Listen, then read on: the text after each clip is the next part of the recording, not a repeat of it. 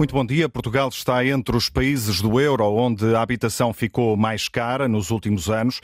Entre 2010 e o ano passado, em pouco mais de uma década, os preços das casas aumentaram 80% e as rendas perto de 30%, muito acima da média europeia. Este desfazamento de preços entre Portugal e a Europa é ainda mais evidente numa análise de curto prazo. Os dados do Gabinete de Estatísticas Eurostat, conhecidos ontem, mostram que no terceiro trimestre do ano passado, em comparação com o mesmo período do ano anterior, 2021, os preços em Portugal aumentaram quase o dobro da média registada na zona euro. Um ritmo que não é acompanhado nem de perto nem de longe pelos eh, rendimentos das famílias. Há muitos anos que a oferta no setor da habitação é insuficiente para dar a resposta à procura. Faltam casas a preços acessíveis para milhares de pessoas. Nos grandes centros eh, urbanos, comprar ou arrendar não passa de um sonho praticamente inalcançável para a esmagadora maioria e os habitantes continuam a ser empurrados para fora das cidades. Com a inflação em valores históricos e as taxas de juro a disparar, Há condições para garantir o direito à habitação previsto na lei fundamental do país. Será o PRR, os fundos europeus, solução para este problema? São pontos de partida para o debate de hoje em consulta pública, edição 11 deste programa de reflexão e debate na Antena 1. São nossos convidados uh, Helena Roseta, arquiteta, autora da nova Lei de Bases da Habitação, uma larga experiência neste uh, setor. Paulo Caiado, presidente da Associação dos Profissionais e Empresas de Mediação Imobiliária imobiliária. João Pereira dos Santos, eh, professor de Economia, um dos autores do estudo O Mercado Imobiliário em Portugal, da Fundação Francisco Manuel dos Santos. Eduardo Miranda, presidente da Associação do Alojamento Local. E Nuno Felipe Garcia, engenheiro civil, eh, diretora-geral da empresa eh, gestora de obras GES Consult. Antes de mais, bom dia a todos. Obrigado pela vossa presença em direto esta manhã nos estúdios da Antena 1.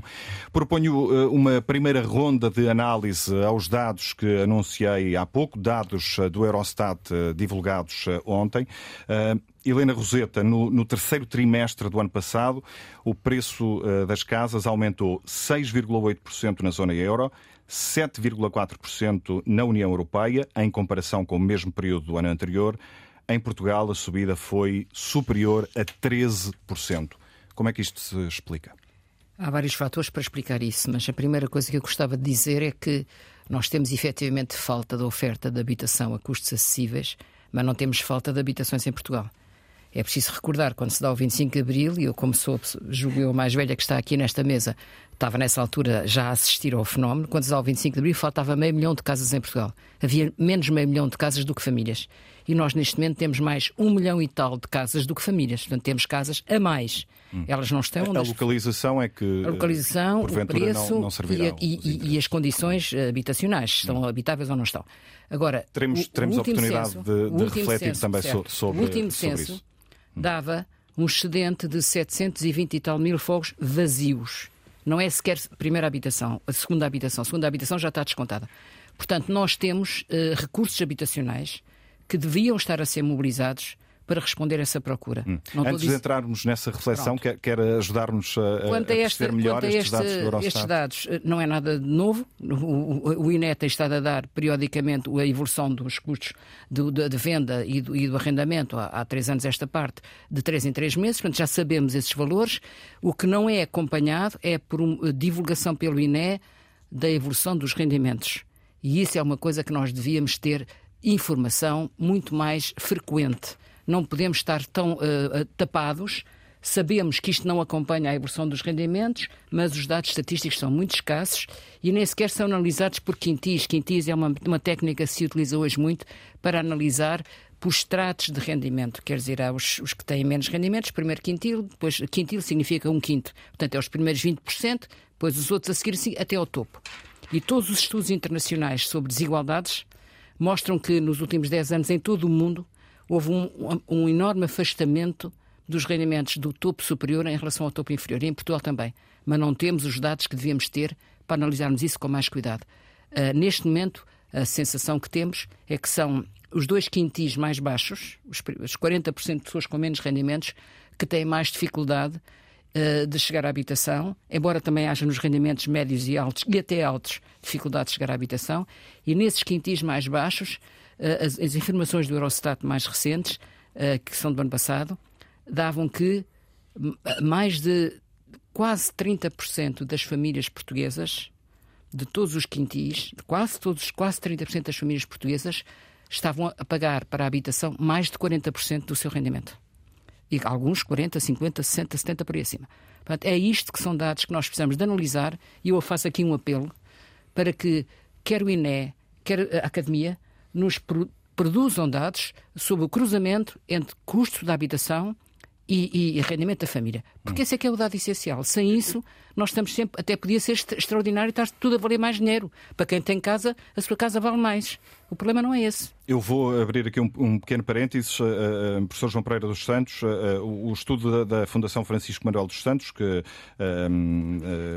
que, que, o tem como um dos autores, o mercado imobiliário em Portugal, faz alguma referência a estes dados, à questão dos, dos rendimentos das, das famílias? Identifica, pelo menos, quais são as pessoas com maior dificuldade no acesso à habitação em Portugal? Bom dia a todos e obrigado pelo convite. Este é de facto um tema fundamental e nós temos que perceber isto para se perceber quando, quando há um problema, é fundamental percebermos uh, e ter a melhor informação para tomar as melhores decisões. E em Portugal, muitas vezes, nós até temos acesso aos dados. Não só o INE, mas, por exemplo, as câmaras municipais têm acesso aos melhores dados. A Câmara Municipal de Lisboa tem acesso a todos os dados sobre alojamento local e das vendas e das compras em, em, alguns, em alguns bairros históricos. Eles têm os microdados todos. Eh, e muitas vezes, por exemplo, nesse estudo que refere, eu faço parte de uma equipa que fez um capítulo sobre o, o impacto do alojamento local, etc. E nós o que. Um, é, é totalmente esquizofrénico. Nós tivemos acesso aos dados porque fomos buscar os dados, compramos os dados à Confidencial Imobiliário. Claro. E, e, e a Confidencial Imobiliário tem esses dados fornecidos pela Câmara Municipal de Lisboa. Ah. Mas fomos bater à, à porta da Câmara Municipal de Lisboa, a Câmara Municipal de Lisboa eh, acha que não tem esses dados, o que é fundamental. O Presidente da Câmara Municipal de Lisboa, por exemplo, em algumas, em algumas entrevistas recentes, dizem esses dados não existem. Claro que existem. Acho é, é, é incrível. Eh, quando diz esses dados, está Os dados, por exemplo, das vendas, eh, eles sabem o, o, do imóvel A na freguesia X no, no, no trimestre ou no mês Y. Não eles sabem... estranho que um, a, informação venha de uma entidade que diz confidencial imobiliário. Exato, exato. Devia vir de uma entidade pública que não fosse confidencial. Que é usada pelo Banco de Portugal, pelo Banco Central Europeu, etc. Porque, porque, porque é bem feito. Porque fazem um trabalho bem feito, mas têm outros objetivos. Hum. Deixa-me retomar aqui a, a, a, a linha eh, de raciocínio a questão de, dos dados do Eurostat e esta discrepância muito significativa eh, entre o aumento dos preços em Portugal e eh, na Europa. Em Portugal e não só, outros países também registram subidas muito significativas, acima da média, mas em Portugal estamos a falar de, de, de uma subida superior a 13%. O preço da habitação, como de qualquer outro bem, é um encontro entre a oferta e a procura. E o problema, vamos falar um bocadinho sobre a oferta. Os dados dos censos de 2021 são bastante claros nisto isto. Nós se olharmos, por exemplo, para os dados de 2001, um, eh, qual a percentagem dos edifícios foi construídos na década anterior, em 2001? Foi 19,2%. Se formos a 2011, foram 14,4%. Se formos a 2021, na década anterior, foram construídos 3,1%. Isto são casas novas. Já não vamos falar do problema de reabilitação urbana, do problema das casas, como a arquiteta Helena Roseta referiu, das casas que estão vazias. Tudo isto é fundamental para termos a noção. Se é isso, a, a noção do que é que aconteceu aos preços. Se a isso juntarmos uma procura eh, que aumentou eh, imenso nos últimos anos por parte de, não só dos nacionais, mas também de, de, de investidores estrangeiros e de compradores estrangeiros que querem vir para cá morar, é um coquetel perfeito para, para subir os preços. Paulo Caiado, uh, quer fazer-nos também uma, uma, primeira avaliação a estes dados do Eurostat? Bom, eh, enfim, muito bom dia. Um, corrobora absolutamente tudo que, tudo que até aqui foi referido. Uh, gostaria, enfim, de, de, de, juntar o seguinte. Um, os preços especialmente elevados nos grandes centros urbanos uh, tem empurrado as pessoas eh, para outras localizações. Uh, localizações que, há relativamente pouco tempo atrás, partiam de uma plataforma de valor baixa. E, portanto, estes, estes valores absolutos que ouvimos enfim, que contabilizam, obviamente, essas subidas que tiveram um grande significado, porque quando falamos em, em conselhos que começam a estar significativamente afastados de centros urbanos e, portanto, que não tinham uma pressão de procura, eh, enfim, com, com grande significado, e começaram a ter, aí as subidas de preço são muito significativas e uh, vêm, de facto, conduzir a esses números, uma vez que sabemos que nos grandes centros urbanos, Lisboa, Porto, essas subidas que, que referimos. Acaba por contaminar, digamos assim, sim, entre aspas, claro a, a, média, claro é isso? Claro que sim, claro. Uhum. Uh, Eduardo Miranda, uh, como, é que, como é que avalia estes, estes dados do Eurostat? Uh, o preço do, do, do, alojamento local também aumentou em linha com, com, estes, com estes valores nos preços das casas ou não? Bom, primeiro são mercados diferentes, mas para começar fazendo um enquadramento, acho que esses dados do, do, do Eurostat recentes, para nós, especialmente do alojamento local, são importantes, porque nós estávamos a acompanhar bastante o que é que se passava realmente e no momento onde faltam casas, falta de oferta e há uma procura uh, grande, uh, cria-se uma crise e aquilo que sentimos nos últimos anos é que é muito fácil encontrar, às vezes, um bode expiatório ou uma forma eh, de desviar as atenções e o que sentíamos e precisávamos entender eram os números, qual é os dados. Nós nunca nos excluímos desse debate, claro, utilizamos e faz parte da casa, mas, como disse bem, Portugal tem 1 milhão e 100 mil segundas habitações, 700 mil casas vagas. São 1 milhão e 800 mil casas que não são usadas para habitação permanente. Portanto, dizer que não há um potencial de se explorar, mesmo no alojamento local, com políticas inteligentes, sem afetar a habitação, seria um erro enorme. O caso do Eurostat é interessante por causa de Lisboa e Porto onde o alojamento local esteve paralisado durante a pandemia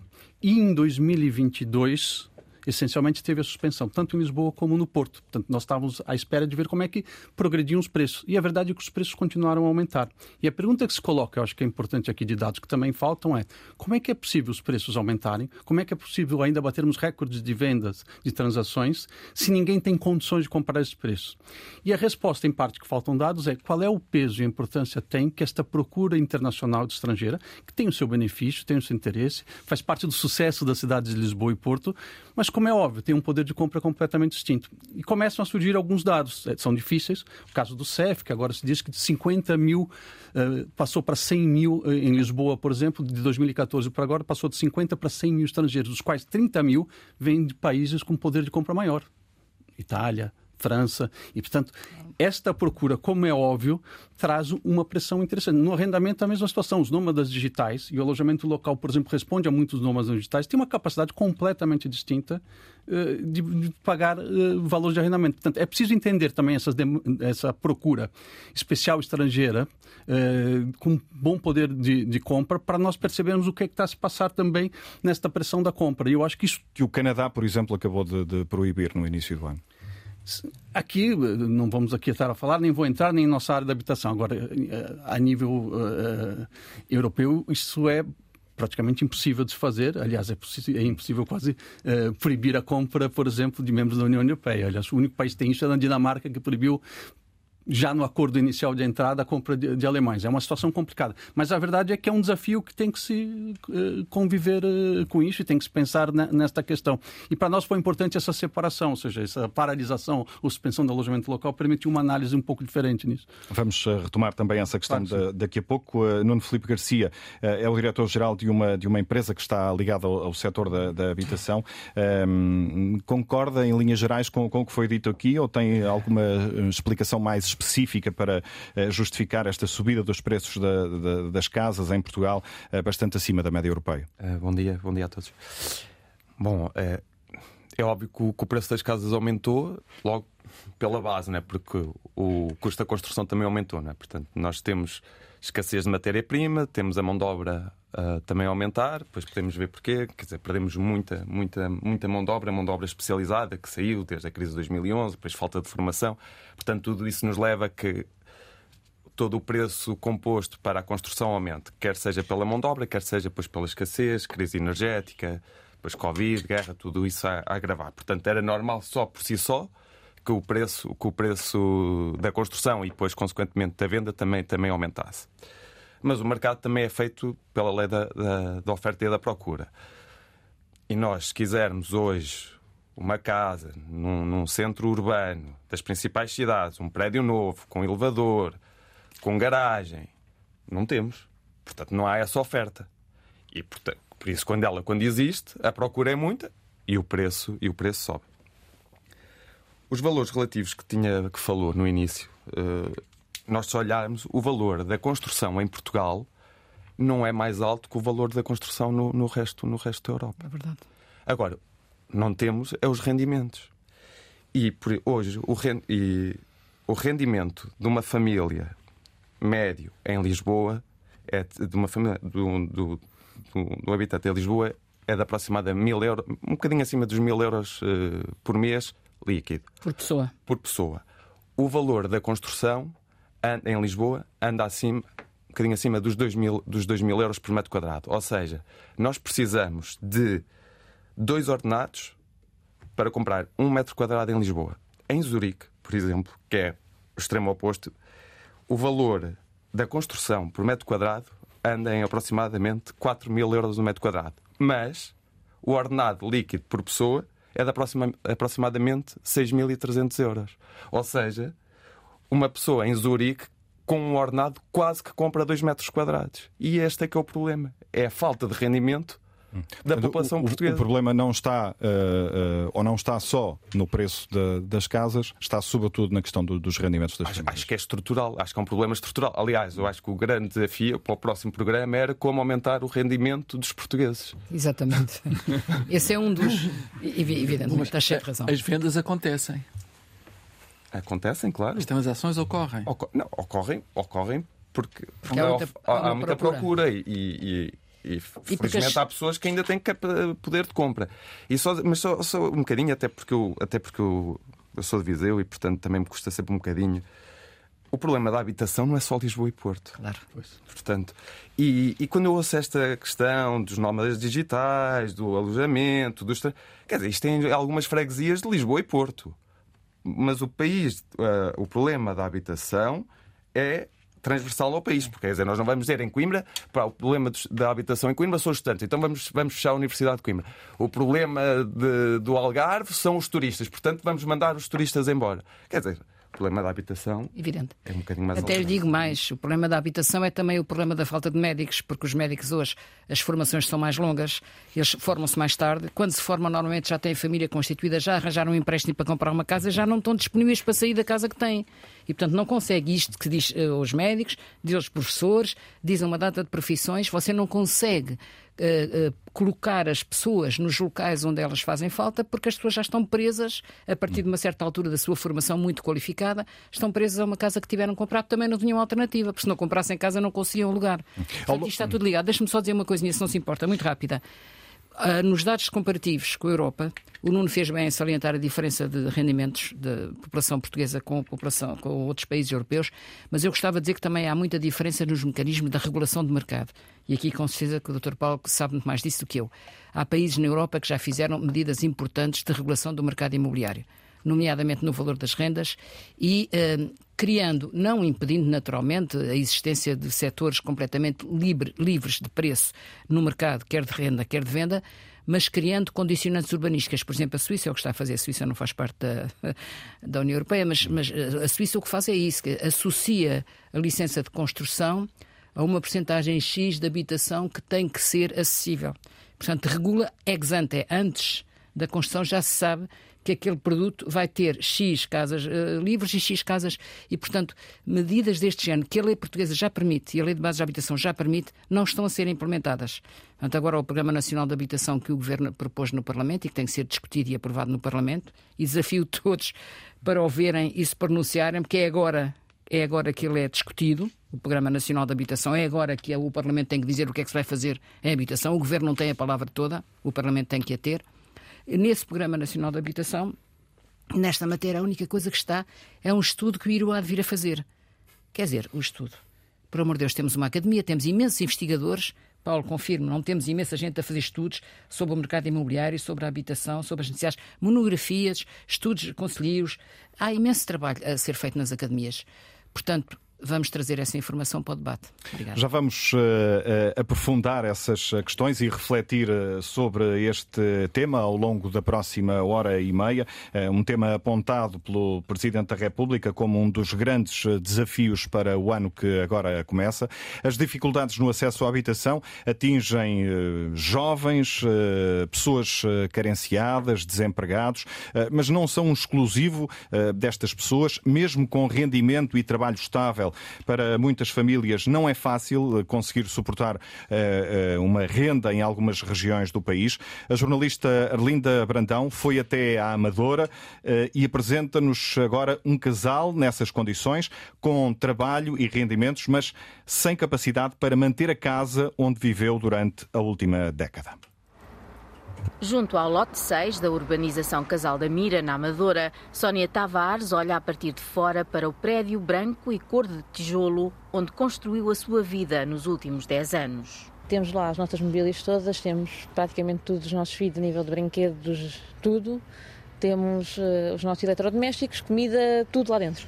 Só consegui tirar mesmo uma maior parte da roupa dos meninos, alguma nossa e alguns brinquedos pronto, para eles também não, não sentirem tanta falta das coisas deles. Olha para a janela daquele primeiro andar, de que já não tem chave da porta, poucas horas depois de ter sido despejada. Recebi um e-mail a dizer que estava a ocorrer uma ordem de despejo, em que diziam expressamente que tínhamos amor aos nossos animais, nós temos dois cães e dois gatos, tínhamos que os vir buscar, se não iam para um canil, porque estava a ocorrer a ordem de despejo com a polícia com tudo à porta. Ela, o marido e dois filhos de 2 e 4 anos ficaram sem a sua habitação de arrendamento privado na Amadora. Agora têm trabalho, mas o problema vem do início da pandemia de Covid-19. Quando na altura da pandemia vimos os desempregados e, obviamente, houve coisas de, de de contas tiveram a ficar para trás. Sónia diz que o casal acumulou uma dívida nessa altura que pretendia pagar de forma faseada, mas que os senhorios não aceitaram. Nesta altura, os dois trabalham, mas nem isso os salvou do despejo. Tanto eu como o meu marido já estamos atualmente efetivos, trabalhamos os dois. Eu sou administrativa e o meu marido é funcionário público. Estamos, neste momento, estamos bem, como quem diz, nesse aspecto. Só nos falta mesmo uma casa agora. Uma casa que também falta aos seus amigos, a esta faixa mais jovem da população. Mesmo amigos que estão a ter muita dificuldade também a quem saírem da casa dos pais, ah, porque os ordenados que ganham não são, não, não comportam sequer uh, as rendas iniciais, mais calção, mais garantias, tudo o que é o que é pedido atualmente, não conseguem comportar e vão ficando na casa dos pais uh, até terem 30, 40. Sónia e o marido têm a mesma idade, 33 anos. Trabalham os dois, mas sabem que uma casa para viverem com os dois filhos não vai ser agora fácil de conseguir. Um casal que ganha, ganha os dois um ordenado mínimo, pagarem uma renda de 800 ou 900 euros já é demais. Já é muito, é quase dizer que vai um, mais de um ordenado, quase ordenado e meio para, para renda, e depois falta tudo o resto, tudo o resto que também aumentou. É praticamente impossível, as rendas estão altíssimas em Lisboa é para esquecer. Em Lisboa há, T0s a mais de mil euros. Uh, T0s mesmo muito pequenos, quase anexos. Uh, aqui na zona da Amadora anda tudo T2 800, 900. Depois, quanto mais central for, piora. Mesmo nos outros lados, mesmo para o lado de Sintra, Odivelas, eh, na periferia, no geral, está tudo mesmo muito, muito caro. Mesmo quando a ação de despejo ainda não tinha acontecido, o casal procurou recorrer à habitação social. Pediu ajuda junto do Instituto da Habitação e da Reabilitação Urbana e das câmaras municipais. Não tivemos qualquer feedback de lado nenhum, exceto aqui da Câmara da Amadora, que nos disse na altura que não tinha qualquer eh, habitação vaga voltei a enviar um e-mail a dizer: olha, aconteceu isto assim assim, estamos sem sítio por onde ir.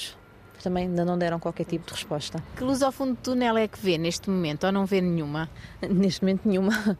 Nenhuma mesmo, porque se me dizem que não há casas de habitação social. Sentem-se agora como pessoas sem abrigo, não estão sequer desempregados, trabalham os dois, mas os seus rendimentos não conseguem pagar o preço das rendas altas. Os salários baixos de muitos portugueses estão a dificultar cada vez mais o acesso a uma casa para viverem. Este é apenas um caso entre muitos, cada um com as suas eh, particularidades. Uh, Helena Roseta tem uh, décadas de trabalho nesta sim, área. Sim. Foi uma das autoras do artigo da, da Constituição uh, que consagra o direito à, à habitação. O que é que falta fazer para inverter o, o cenário que já, aqui, que já aqui traçamos uh, e facilitar o acesso à habitação no país? Esse... Há pouco dizia-nos que, que, que não precisamos de, de, de mais casas, precisamos eventualmente de, de habitação, as, habitação acessível. Uma, uma, pequena parte das casas que estão vazias deviam ser mobilizadas rapidamente, porque a construção, e aqui eu peço desculpa, há bocado troquei o nome aqui do João, chamei-lhe Paulo e pronto, peço desculpa ter trocado os vossos nomes, mas uh, aqui o, já, já nos foi dada também a experiência do setor da, da construção e, portanto, a construção está cara e demora tempo. E, portanto, não é de imediato. Vão, vão, aparecer agora milhares de milhões de euros para construir habitação pública, mas isso não vai dar resultados a famílias que estão precisam de casa já. Portanto, tem que haver outras. Do PRR também falaremos com, com certeza. Tipo. Mas isso são coisas que vão demorar o seu tempo. O, o, último grande programa público de habitação, que foi o PER, para acabar com as famílias, demorou mais de 10 anos a conseguir os seus resultados. Portanto, estas coisas não são imediatas. Agora, nessas situações de emergência, há várias, vários programas que têm estado a ser apontados. Eu julgo que um dos programas mais eficazes Uh, nós criámos esse programa em Lisboa, mas o governo podia criá-lo a nível nacional e o programa de governo fala disso. O programa de governo não, o, programa, o Plano Nacional de Habitação fala disso. É a possibilidade de haver subsídios municipais ao arrendamento. Eu não sou muito favorável a subsidiar o arrendamento, porque isso também faz subir preços. Mas há circunstâncias em que se justifica profundamente. Existe um programa de subsídio ao arrendamento para jovens, que é o Porta 65, mas depois acaba nos 35 anos e também o dinheiro que lá põem é insuficiente para, para os pedidos. Há muita gente que fica de fora mas há, há municípios que, que, que, têm subsídio municipal ao arrendamento. E nestas situações em que a pessoa de repente é confrontada com um despejo e não tem solução nenhuma, e que ainda por cima tem algum salário, não consegue ter o apoio social. Não, não é, a habitação social é suposto ser para famílias com muito menos rendimentos. Mas ao longo dos anos têm, têm surgido uh, vários situações... programas, uh, programa de arrendamento acessível, não, programas de arrendamento reabilitação de património público. Um, foi criada também uma bolsa de imóveis do Estado foi criada também teórica. para, para de imóveis devolutos. Vamos distinguir entre o nome do programa e o anúncio da sua criação e os resultados práticos. Essa bolsa de imóveis ainda não existe, foi criada formalmente, ainda estão agora à procura. Mas ouça, antes dessa bolsa havia uma coisa chamada Fundo Nacional de Reabilitação do Edificado, FNRE, que foi criada logo já em, em, em 2016, salvo erro, e que até agora, 2022, só tem três imóveis e que era suposto mobilizar imóveis públicos. Só tem três fundos, cada qual com um imóvel. Um, na, um na, em Lisboa, outro na, também em Lisboa e o segundo julgou na, na, em Aveiro. Assim é que é. Portanto, por amor de Deus, estas coisas, a, a solução da construção, reabilitação, atribuição e, e utilização de uma casa pública demora tempo. Por isso é que eu estou a dizer tem que haver soluções mais rápidas.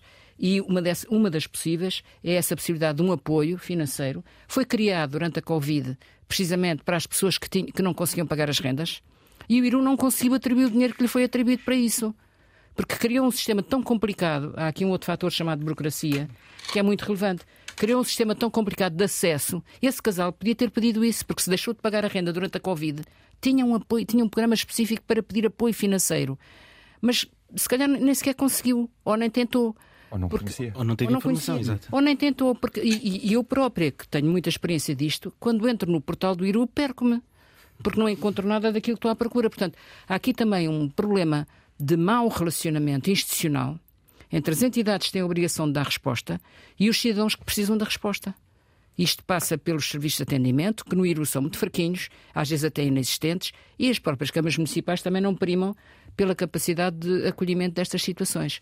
Portanto, resumindo, eu apoio neste momento a criação rápida de um subsídio de renda para uh, apoio a situações deste género, que podem ser estas por despejo, podem ser pessoas que chegaram de fora, pense, pense nos ucranianos que fugiram à guerra, são situações temporárias e que, portanto, deveriam ter um apoio do Estado modulado, fiscalizado, mas que permitisse, porque não vai ser fácil, de repente, encontrar casas disponíveis para estas pessoas ao preço que elas podem pagar. Hum. Deixa-me pegar no número que hum, sublinhou há pouco, uh, uh, se, se, não me falha a memória, 700 mil casas vazias. 720 e tal mil. Hum. E, e, perguntar ao, ao, Presidente da Associação dos Profissionais e Empresas de Mediação Imobiliária, Paulo Caiado, que casas são estas? Bom, eu, eu, se me permite, eu gostava só de, de referir o seguinte. Eh, eu acho que claramente não podemos pensar que temos aqui um único caminho. Eh, enfim, temos de perceber que há aqui múltiplos caminhos eh, que são todos necessários, sendo que há, obviamente, prioridades, como a senhora arquiteta referiu muito bem. Há situações que, neste momento, são situações urgentes, como esta que acabámos de ver há pouco, e que exigem respostas. E com certeza que o mercado imobiliário não é como o mercado da fruta, onde se repõe produto quando ele é escasso. Ele é extremamente lento e, portanto, o que é que me parece? Que esses fogos, que são fogos devolutos, que creio que são 724 mil fogos que foram identificados como estando devolutos, que de facto deviam converter-se numa prioridade de ocupação. E, portanto, seria importante perceber porque é que estão devolutos, qual é o motivo, e seguramente que há diferentes eh, motivos que a isso conduzem. Seguramente que muitos desses fogos não têm condições habitacionais, mas previsivelmente poderão constituir soluções habitacionais mais rápidas que aquelas que têm que ser eh, edificadas de, de raiz e, portanto, deveriam eh, converter-se numa prioridade, identificar o motivo pelo qual esses fogos estão devolutos e encontrar soluções que permitam a sua ocupação, porque eles, de facto, estes 720 mil fogos seriam seguramente, eh, enfim, mais do que suficientes para superar, de modo, enfim, uh, genérico, aquilo que é a tão falada eh, escassez de oferta, que é um facto. E gostaria de referir o seguinte. Eu creio que neste momento é importante que, enfim, que os nossos governantes, que, enfim, quem tem aqui decisões para implementar determinadas políticas, tenha consciência que o tempo neste momento representa cada vez mais um custo agregado com significado. Porque cada vez que passam seis meses, um ano, sei que haja soluções, vai ser mais caro, vai ser mais caro para, eh, para todos nós. Simultaneamente, creio que, enfim, que é consensual, que do ponto de vista estrutural, uma das questões mais relevantes que o nosso país tem neste momento é a escassa evolução demográfica. E, portanto, Portugal precisa de, de cidadãos, precisa de contribuintes, precisa, precisa de pessoas em Portugal seja por via de políticas que uh, apoiem o aumento da natalidade, seja por via da retenção dos nossos jovens, seja por via do apoio de migrantes. Sem pessoas, o nosso país, como o conhecemos, não será, não terá esta configuração se não houver entrada de pessoas em Portugal. Ora, estamos a falar, consequentemente, de casas. Estas pessoas vão precisar de casas os, os, os, famosos milhões e milhões do PRR eh, vão precisar de mão de obra para serem executados. Uh, falamos todos em escassez de mão de obra. Ficamos a saber que temos 2,4 mil milhões de euros para aumentar o parque habitacional público. Fantástico vai ser preciso mão de obra.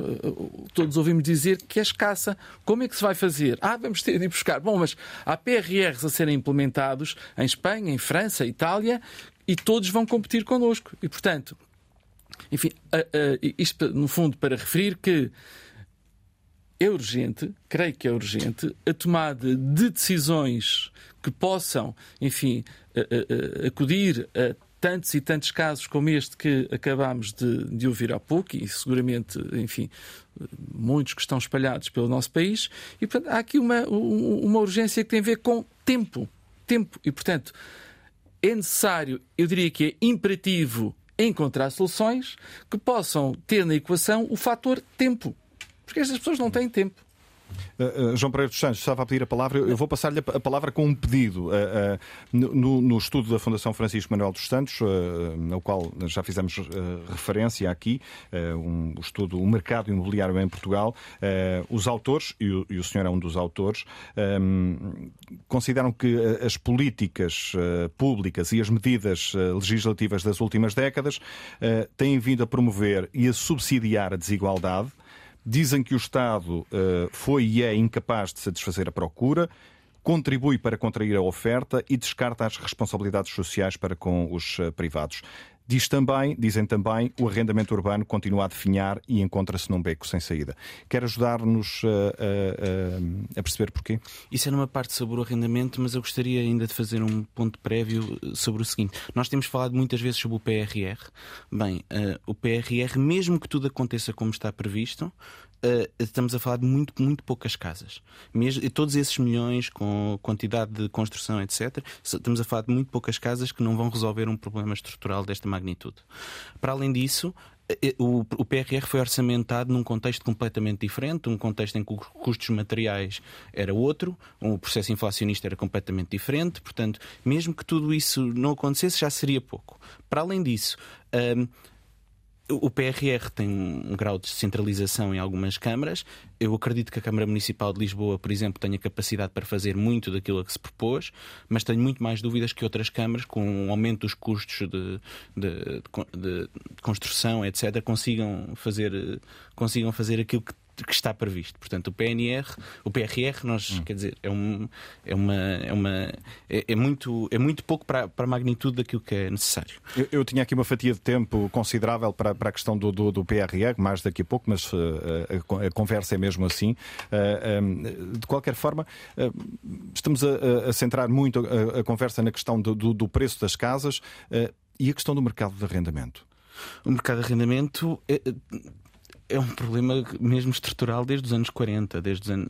Eh, Até mais antigo. Até, nós... Desde a Primeira República. E, e, é, e é indissociável do preço das casas. Não, mas, o, mas o, o, arrendamento, quer dizer, nós vivemos anos em que, em que arrendar era completamente. Quer dizer, nenhum privado arrendava, não é? Porque, quer dizer, só se fosse maluco. Quer dizer, era jogar dinheiro fora. Era jogar dinheiro fora. Até 1990, pensou por aí. Quer dizer, tínhamos rendas congeladas. A partir daí, quer dizer, também há aqui, a Associação Cristas lá vem um bocadinho que. O Sr. Arquiteta conhecerá, enfim, melhor. Eh, muito bem. Isso bem. Que é o facto do nosso, do nosso Estado ter investido 7 mil milhões de euros a subsidiar a aquisição de casas no, no, nos, nos, nos juros bonificados que, eh, que duraram grosso, até 1900, creio que. Uh...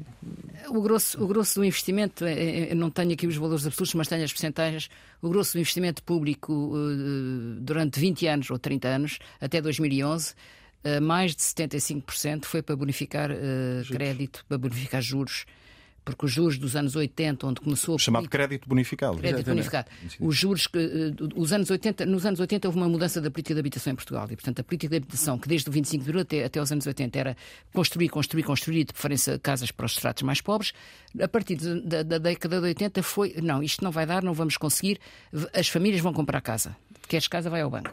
E, e, o Estado começou a bonificar juros. Nessa altura, as taxas de juros para. Isso levou-nos agora aos 70% ou mais 70%. Mais de 70%, 70 ao longo destes anos todos. Mais de 60% ao longo destes anos todos. O João talvez tenha aqui os números de cor, mas eu sei que é mais de 70% ao longo, até dois. E o ano passado, no orçamento do ano passado, ainda havia um resíduo importante de, de bonificação de juros, porque a bonificação de juros acompanha o contrato todo da compra, portanto podem ser 30 anos, 40 anos. Portanto, esse é um problema, uma distorção grande. Mas eu gostava de, de, de lembrar aqui uma outra questão, que é o seguinte. Uh, é que os focos estão devolutos? Voltando um bocadinho atrás. Não, se quiser, eh, voltando então à questão do arrendamento. Nós, a questão do arrendamento é uma questão difícil, como o João já disse. Uh, eu sou defensora da tese de que era preciso pôr o contador a zero, ou seja, nós temos vindo a arrastar uma situação de remendos em cima de um regime do arrendamento urbano que ainda vem do século XIX e que já está muito desatualizado. Vou dar um exemplo o regime do arrendamento urbano que nós temos, já depois de ser chamado novo regime do arrendamento urbano, e novo, do novo, do novo, e reformado o novo, o novo continua a ter como agentes principais do problema do arrendamento o inquilino e o senhorio. Então, mas o mercado hoje não é assim. Corrijam-me se eu não estiver a dizer bem. Há o inquilino, há o senhorio, há os agentes imobiliários, há as plataformas, há o banco, há o crédito, quer dizer, há, todo, Estado. há o Estado, quer dizer, há, há, há todo um conjunto de atores que a lei do arrendamento ignora, porque é uma lei muito antiga. Portanto, eu acho que era começarmos do zero com uma nova lei das rendas que tivesse as várias hipóteses. Portanto, a renda apoiada já tem o regime, que é a renda do Estado, as casas sociais. A renda acessível tem uma data de regimes diferentes. A renda acessível do governo é uma, a de Lisboa é outra. Mas, mas depois já toda, toda aquela população que não entra Pronto, sobre okay. esse regime. E, e, que só que são os, os, os, jovens não é, que falávamos. Mas, ou... oh, Nuno, é o que eu estou a dizer. A lei das rendas devia definir. Uma família que ganha 800 euros ou 900 euros já está fora não, deste Você tem que ter aqui três tipos de renda: a renda, a renda livre, a renda uh, acessível, entre aspas, e a renda apoiada, que é a renda social. E cada uma tem um regime diferente e a renda acessível tem N regimes. Portanto, isto é uma grande confusão. É uma grande bagunça.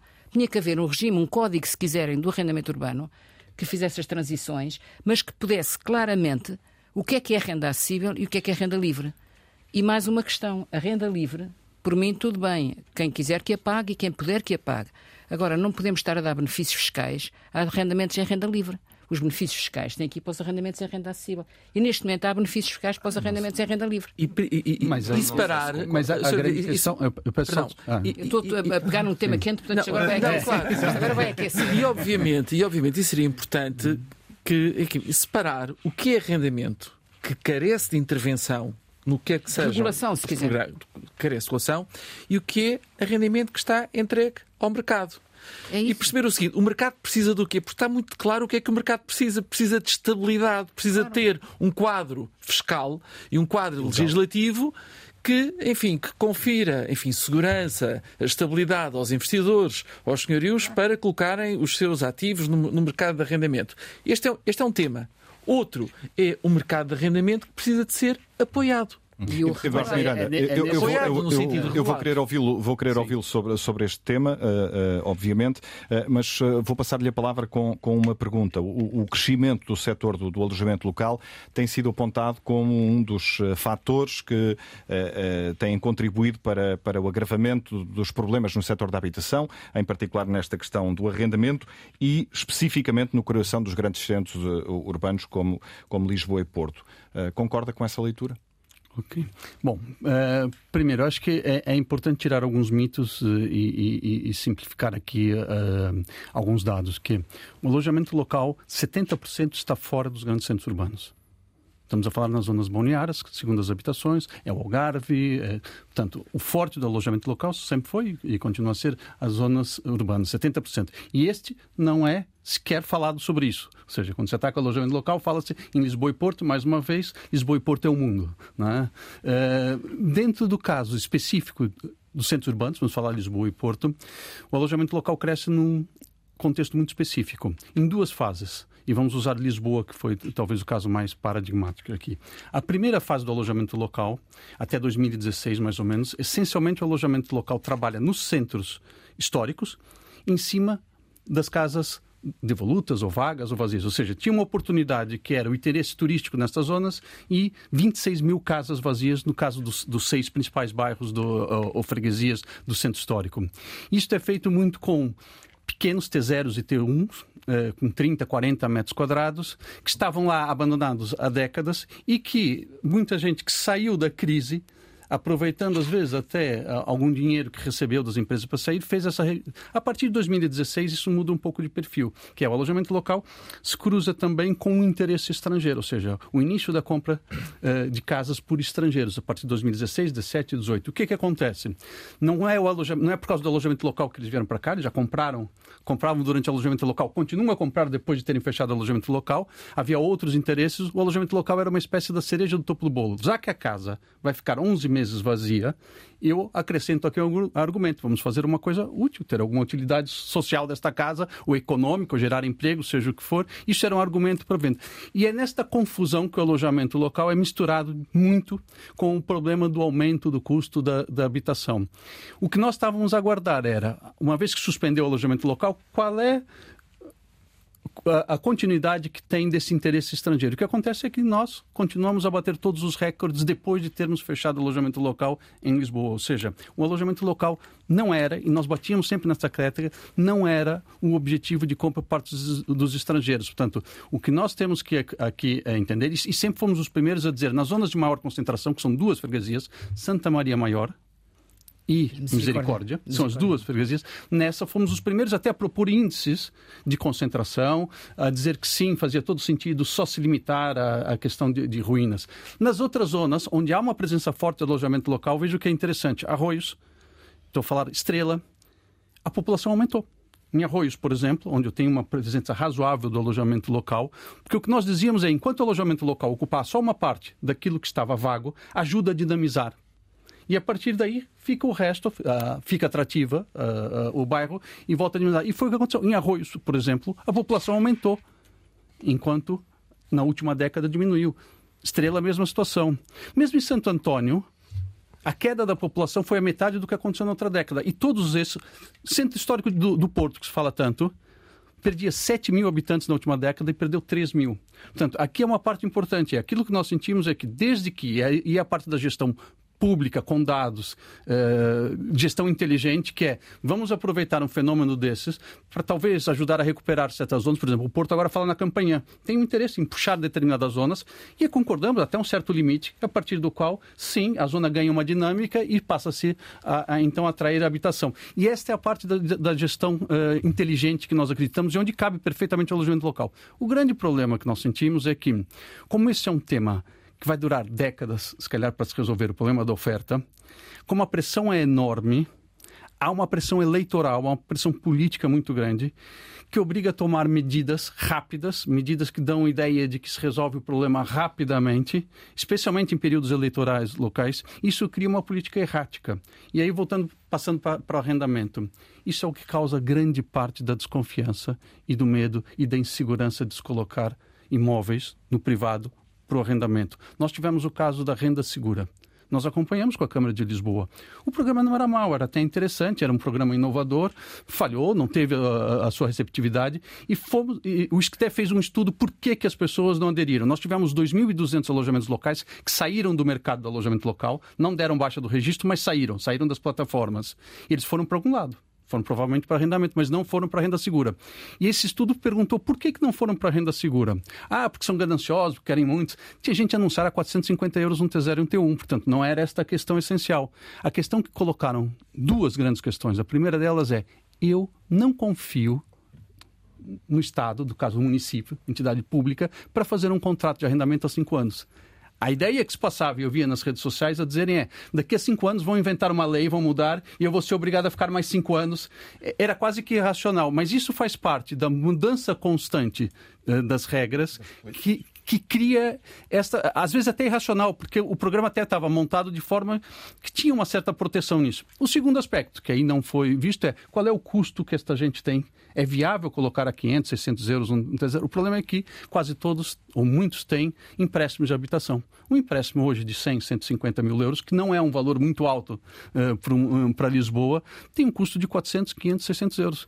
Como é que eu e posso. Subiram muito recentemente. E, e, vai subir ainda mais. O, o significa, como é que eu posso colocar para arrendar uma coisa 500 euros se está-me custar o um empréstimo bancário 500 euros. Portanto, foram os dois. Portanto, esta questão da confiança ela é fundamental. E aí, quando se fala em políticas, concordo plenamente, mas tem que se pensar, acima de tudo, numa lógica de uma política de arrendamento que haja um, um compromisso de durabilidade. Dizer, é assim e não vamos estar todos os anos a inventar. Às vezes até com boa intenção se inventa, mas só o fato de mudar causa um grande, grande uh, insegurança em quem vai colocar a, a arrendamento. E o mercado de arrendamento privado ele é necessário, ou seja, o Estado Sim, não claro. tem capacidade. Portanto, a renda livre, quando diz privada, eu acho que é fundamental e tem que se encontrar aqui forma, e vai ter que se encontrar formas, eu não digo subsidiar ou dar benefícios, mas sim subsidiar dar benefícios dentro de certos limites. Mas aí não para a renda livre. Subsídios e benefícios para uma renda regulada. Não, mas subsídios é limitada. Em que sentido? Porque, é, assim, é, porque, porque nós não vamos conseguir resolver o problema do arrendamento ou o Estado é. não vai conseguir por si só. Portanto, vai precisar dos privados certo. para, para o fazer. Certo. Há, neste momento, promotores privados que até vieram, principalmente de França, do centro da Europa, que estão habituados a construir para arrendar, mas para arrendar com volume considerável, que é para não, não, quer, não é o arrendar dois apartamentos, é para arrendar uh, com, com, com, com, com volume. E para isso, mas hoje, esses, esses promotores não conseguem, não, neste momento não estão. Não, o trabalho que estão a desenvolver é, é escasso. E é escasso porque não há. E o que eu acho que podia acontecer era haver benefícios, licenciamentos mais rápidos, isenção, isenção para o arrendamento. Oh, não existe. O arrendamento acessível é basicamente um programa que concede benefícios para as pessoas arrendarem. Não, não é, mas não é para as pessoas, é, é para os proprietários os, que querem os, construir, claro. que querem construir com volume. E, e, programa, desculpa, mas, mas, mas, mas neste momento, neste momento, não há nenhum promotor privado que queira Há construir. Vários, mas, não, que tem vontade, que tem vontade. Não, mas há vários mas que já fizeram contratos com, com, Lisboa. Fizeram vários contratos. O, o programa da renda acessível de Lisboa, a partir de imobiliário de, da cidade, eh, pôs à disposição de promotores imobiliários internacionais a possibilidade deles fazerem as obras e gerirem o arrendamento. E onde é que elas estão? Não, a fazer, parou no Tribunal no de Tribunal. Contas durante não sei quantos anos durante não sei quantos anos. Portanto, é e, sempre... e parou no Tribunal de Contas porquê, Helena? Parou no Tribunal de Contas porque a fórmula encontrada pela Câmara de Lisboa foi um contrato de concessão de obra pública, isto agora é uma questão jurídica, e o Tribunal de Contas dizia que não era, que era uma parceria público-privada. E andámos nisto durante anos. E, portanto, depois houve uma mudança política na Câmara de Lisboa e a Câmara de Lisboa entendeu que não podia ter uh, património público entregue a privados para eles gerirem e, e, e arrendarem, mas devia ser uh, uh, o património público devia ser feito pela Câmara. Portanto, agora o esse programa, tema deu bastante que falar na altura. Esse tema deu bastante que falar na altura e, e se não, não se não me falha começou, a memória, houve situações semelhantes também no Porto. Este tema começa com o Fernando Medina, com o primeiro mandato dele. Ele tenta lançar os, os projetos. Há uma série de projetos do programa de, de, renda acessível de Lisboa, que não era igual ao do governo, portanto era com património público, não era com património privado e depois parou no Tribunal de Contas, parou anos a fio. A Câmara não foi capaz de desbloquear e desistiram dessa linha e foram para uma linha. Então agora vamos fazer isto só o, o arrendamento acessível eh, promovido pela Câmara e não pelos promotores privados. Portanto, abandonaram então, este, este mercado. Podia ser muito a construir. Claro, só para só acrescentar, desculpe só esta coisa. A experiência, por exemplo, internacional mostra que há muitos promotores, isso aconteceu neste programa em Lisboa, promotores privados interessados são, sobretudo, promotores institucionais de, de, de, fins não lucrativos ou de fins solidários, etc. E têm uma grande capacidade de investimento. Portanto, nós estamos a perder a oportunidade de chamar esses promotores para investirem no arrendamento acessível em Portugal. Estamos a perder essa oportunidade. Mas, mas, a questão é que depois uh, isso esbarra na, na, na, nos obstáculos burocráticos, digamos assim. Não, é mas aqui não era burocrático, foi aqui uma, uma, uma situação legal, Jurídico. mas foi mal, foi, foi mal concebido o programa. Há, há, coisas simples que podiam fazer. Quem, quem construir para arrendamento, o IVA, da, o IVA da construção não é 23%, é 6%. Por exemplo, acha, já tem, está, tem, para, para tem uma via é. verde tem, para a reabilitação. Mas não estou a falar de reabilitação, estou a falar de arrendamento. Certo. E o arrendamento uh, nem precisa de ser em área de reabilitação urbana. Antes, pelo contrário, certo. quer dizer, nas zonas periféricas dos grandes centros urbanos, os promotores querem construir, até porque a rentabilidade até é maior. Portanto, você então, tem que ligar o arrendamento à, à, à, licença de construção para poder ter, para poder claro, ter esse benefício. Tem, claro, tem Era o que eu estava a dizer. Certo, eu creio, obviamente, eu, eu, eu, não se me permite, eu, eu parece-me que a questão é mais semântica okay, do, que propriamente, do que propriamente prática. Uh, eu, eu concordo e, estou totalmente de acordo em que é necessário um mercado de arrendamento regulado. E dentro do mercado que seja regulado, uma coisa será aquilo que possa ser o, o parque habitacional público, outra coisa são, e usando uma expressão muito em voga, o Estado intervir para as contas fecharem.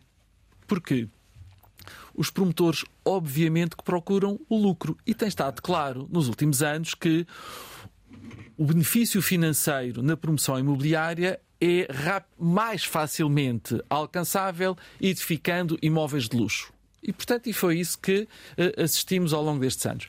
Agora, aquilo que temos neste momento em mãos, e de resto estivemos aqui ao longo deste tempo uh, muito agradável a conversar sobre isso, é que não faltam clientes. Não faltam clientes para uh, comprar casas a preços mais acessíveis ou arrendar casas a, a, a, preços, enfim, muito mais acessíveis. Não faltam clientes. Ora, não faltando clientes, com certeza que há aqui aqueles que podem colocar esse, esses produtos, esses ativos, edificá-los no terreno, terão todo o interesse em fazê-lo.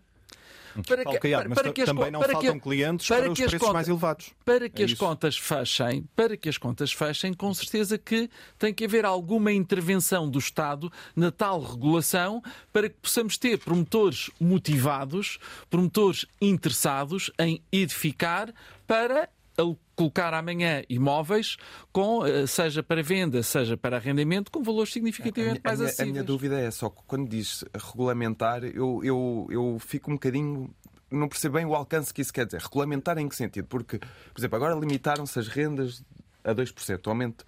Isto para um promotor privado, isto é bom ou é mau?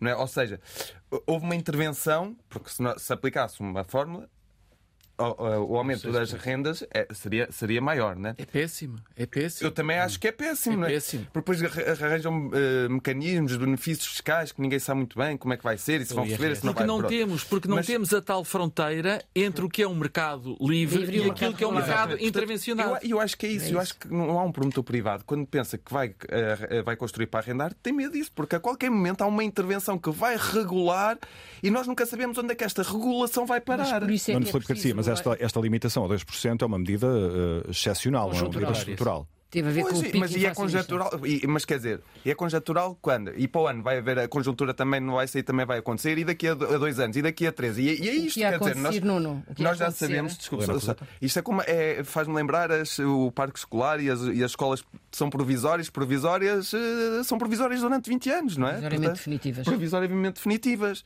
E esse é que é o medo que era, que era a política de arrendamento nos anos 90 acontecia, estava tudo congelado e era, era, era, era conjuntural. Sim, quer dizer, há aqui, há aqui quer dizer, não podemos escamotear que há aqui alguma ideologia agregada de que os senhorios são ricos. E, e- e essa não é a realidade no nosso país. E, e o problema do arrendamento, já agora, só para terminar, tem outra questão e que eu acho que também não podemos eh, esquecer: é que o, o mercado do arrendamento também, depois há um mercado paralelo de arrendamento, não é? Que, que- e as pessoas também fazem Sempre. as contas, não é? Nuno, sempre que há um mercado com disfunções, aparecem os mercados paralelos. Isso está provado. Quer dizer, ou aparecem as soluções ou aparecem os mercados paralelos. Isso o João saberá isso também. é- Isso é, isso é evidente. João Pereira dos Santos, há pouco falávamos da questão do, do- do impacto do alojamento local e, e de, outras, de outros setores eh, nas dinâmicas do, do- do- do- do mercado de habitação em, em Portugal. Isso também foi eh, estudado nesta pesquisa da, da Fundação Francisco Manuel dos Santos. Uh, sim, é, fa- é até o capítulo que escrevi em coautoria com a Susana Peralta e com o Eduardo Gonçalves, que são de- dois economistas. Um, o que nós, Quer o um pouco o que sobre nós, isso? o que nós- o que nós fizemos nesse estudo foi nós aproveitámos o facto de em Lisboa, a Câmara Municipal de Lisboa, ter eh, congelado alguns bairros, os registros, os novos registros em alguns bairros, e para além disso, não só foram congelados, como se eu vendesse a casa, eu, eu venderia a casa sem o direito de manter o alojamento local. Ou seja, o registro era não do prédio, mas da pessoa. E nós olhámos para, tentámos encontrar um grupo de controle, ou seja, nós olhámos para estes bairros, tentámos encontrar um grupo de controle e conseguimos encontrar pelo facto de um ano depois uma série de outros bairros também foram congelados, portanto são à par- à partida muito parecidos.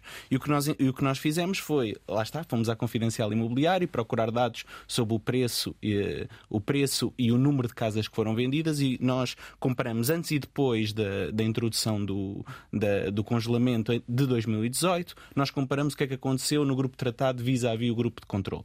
E então o que encontramos foi que as casas, eh, o, preço o preço médio das casas baixou cerca de 9%. Ou seja, o- nos dois grupos os, os preços continuaram a aumentar, mas no, no- no grupo tratamento, que agora não tem esta capacidade de vender para abrir um alojamento local, o, o- o aumento é, um, é 9% menor.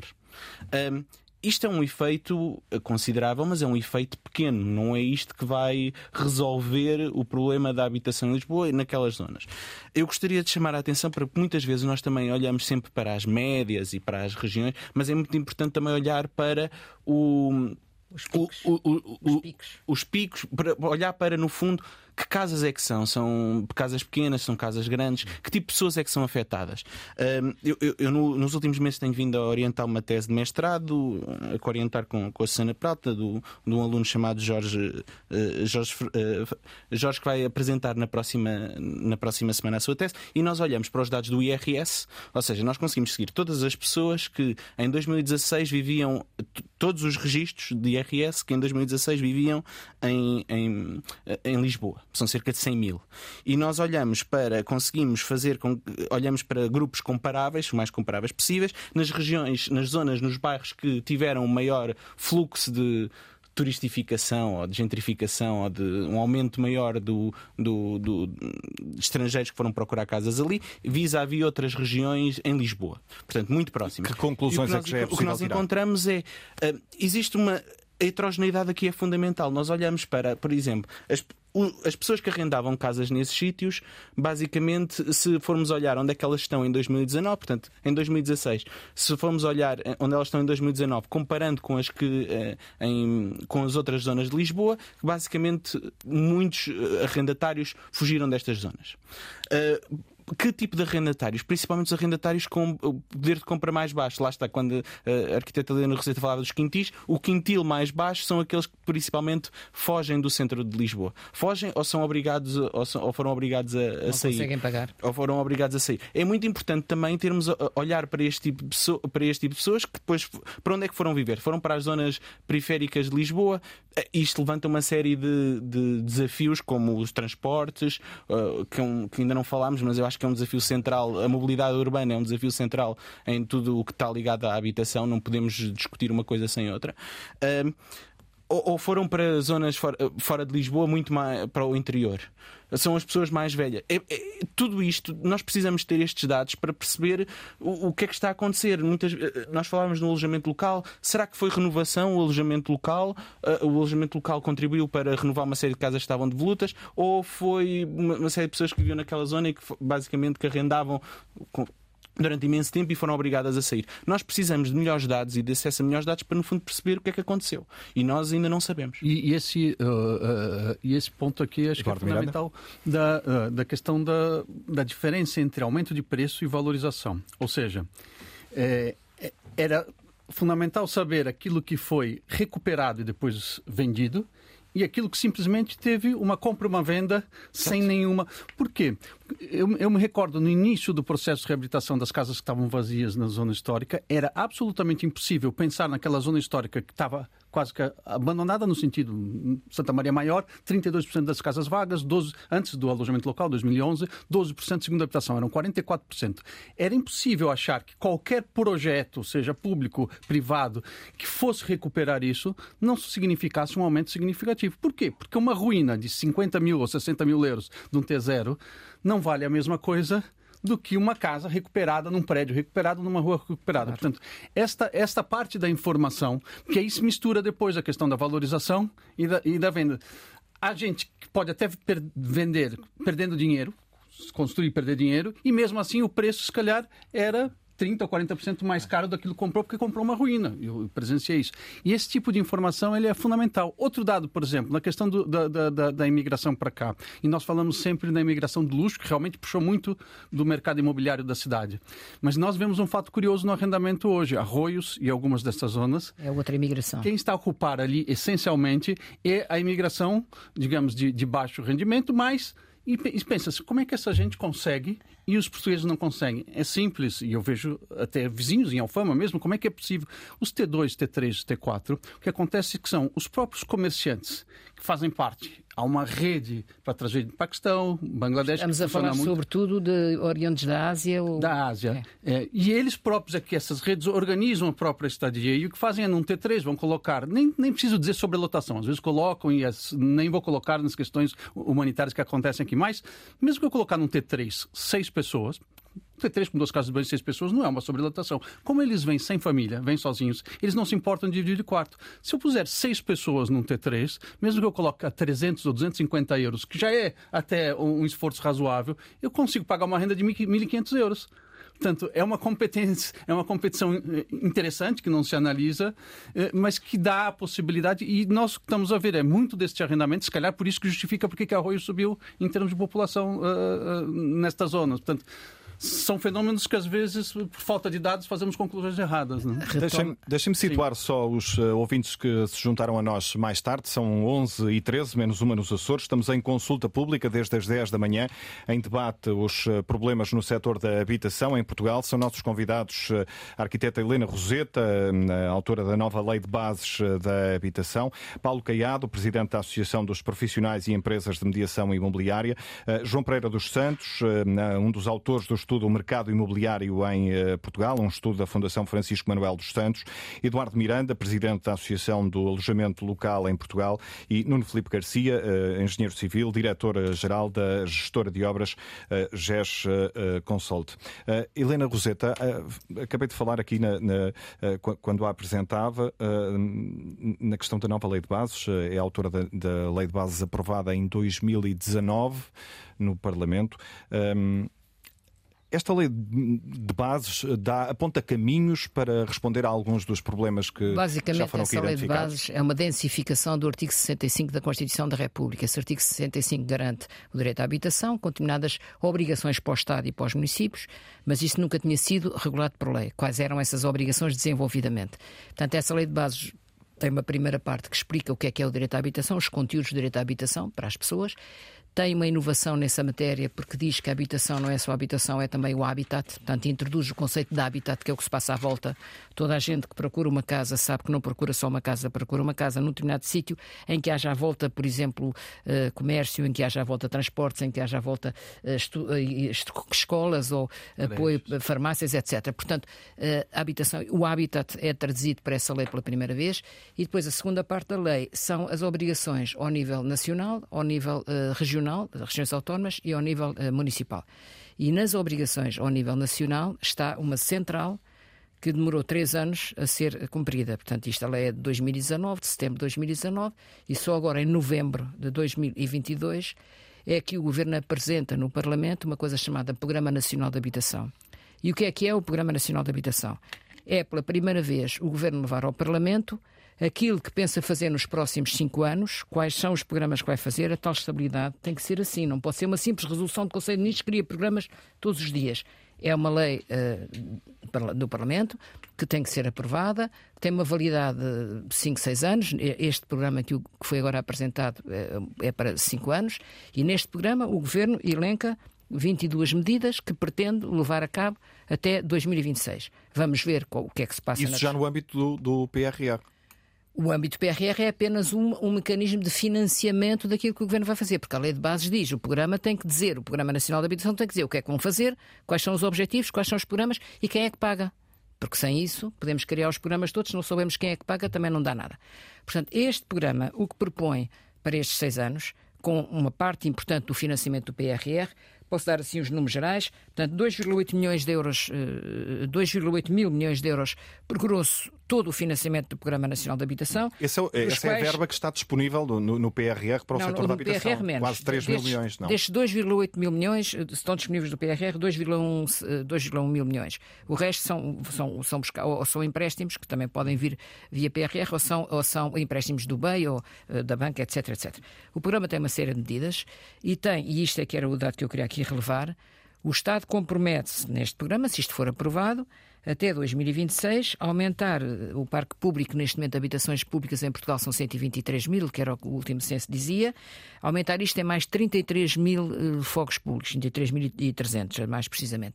Uh, uma parte através do, do, do, programa Primeiro Direito, em colaboração com as autarquias, outra parte através da tal bolsa de alojamento urgente e não sei o quê, 6.800 fogos, mas ainda nem sequer começou, portanto estamos à espera que arranje 6.800 fogos para aqueles casos urgentes que já estão a acontecer há, vários, há vários tempo, e depois eh, mais eh, uma pequena eh, parte para um programa, enfim, complementar do primeiro direito. Bom, resumindo, se nós temos 123 mil fogos públicos e vamos, daqui a 5 anos, se isto tudo correr bem, ter mais 30 mil, ainda estamos a metade do objetivo dos 5% de imobiliário de, para uh, habitação pública em Portugal. Portanto, a habitação pública pode desempenhar o seu papel, mas é uma pequena parte. Hum. Mas estou a lembrar-me do, do, que uh, disse no arranque de, do programa. Uh, isso são tudo medidas a, a, médio e longo prazo. Não, Sim, claro, leva tempo, leva tempo, mas quer dizer. Uh, a gente tem falado aqui muito na palavra regulação. Uma, uma das maneiras de, do, do, Estado fazer alguma regulação é introduzindo na, na oferta oferta pública. Porque isso, evidentemente, aumentando a oferta, faz baixar preços. Mas oh, esta é uma porcentagem pequenina. Se nós temos 5 milhões de casas em Portugal, não são estas 33 mil vão fazer variar os valores. Portanto, é uma pequena oferta importante para haver aqui um, uma, uma capacidade. E a oferta só, só pública é muito, muito baixa em relação a outros países europeus. Mas só, só uma coisa, só, quem, quem, anda, conhece Força. o ciclo da construção, quer dizer, uma, é uma, uma regra base da gestão é, é, é os objetivos de serem alcançáveis, não é? Certo como é que nós, nós este, isto ainda não saiu do, ainda não saiu do papel? Já, já saiu, como, já. Sim. Já, já. Mas ainda não tem projeto. Ou seja, como é que já em 5 anos não, não é vamos assim. conseguir construir 33 mil? Não, não, não é bem assim. Não é o Iru que vai sozinho lançar isto tudo. Dos uh, eh, 26 mil fogos do primeiro direito, uh, são para ser feitos através das estratégias locais de habitação das câmaras. E neste momento já estão aprovadas 233. Os municípios são 300. Portanto, já temos estratégias locais de habitação, portanto, as câmaras já tiveram que fazer um trabalho de levantamento. Quais são os fogos exatamente que vão fazer, onde é que eles estão situados, quantos e como. Não, já, já os identificaram. Mas não agora... só os identificaram, como já os programaram e já, já, já, já, quantificaram a verba necessária para intervir. Ótimo, perfeito. Agora mas agora, fazer projeto, claro. licenciar e construir. Licenciar, em... quando é da Câmara, é mais fácil. O licenciamento. É, essa, uh, estamos a falar, estamos a falar de intervenção pública, Nuno. Como sabe, o licenciamento, quando é intervenção pública, é muito mais simplificado. Estas questões de, de licenciamento, é. estas questões mais burocráticas, a falta de mão de obra, podem comprometer estes uh, podem, objetivos? Claro que podem. Claramente. Claro que eu, podem. Por isso é que eu sou muito reticente. Eu quando vejo, ok, por isso é que eu digo, já, já identificaram, perfeito. Eh, quer dizer, não, não um trabalho que está a ser feito, identificação de imóveis, de Estado, portanto, todo esse trabalho está, está a ser feito. Mas ok, mas partindo uh, deste ponto de partida do, dos imóveis que já estão identificados e que agora estão, estão a reunir as verbas, o processo, o ciclo da construção é longo. É longo, evidente. É, é longo. É evidente. E, portanto, em cinco anos, entre fazer projeto, licenciar, por mais rápido que seja, construir e depois de obter as licenças de utilização, cinco anos é, é um objetivo uh, é, é, ambicioso. É, muito ambicioso, eh, mas sobretudo, já agora deixa-me dizer aqui uma pequena crítica, é muito ambicioso. Não sei se vão conseguir. Tomara eu que consegui sempre que era positivo. Agora, uma coisa lhe digo eu, não é a solução para o problema da habitação ah, em Portugal. Não, claro que não. E eu tenho ouvido muitas vezes o Primeiro-Ministro dizer que, e já dizia no governo anterior, nós até, até aos 50 anos, 25 de abril, vamos resolver as, as principais carências da habitação. Não vão. Vão dar aqui uma ajuda. Pronto. Claro, uma ajuda, mas, nós, mas estas coisas também não se resolvem todas num dia. Pronto. Portanto, estas coisas também, aí, aí temos, também temos que dar a mão à palmatória. Mas então, mas é melhor não dizer que nem 25 de abril de, de, de, de 2024 que vamos ter problema. Ah, pois, é tá melhor bem. não dizer isso. Não, os é um compromisso, esse é um compromisso impossível. Esse é a estimativa, salvo erro, de habitação social necessária já, já ultrapassa 50 mil.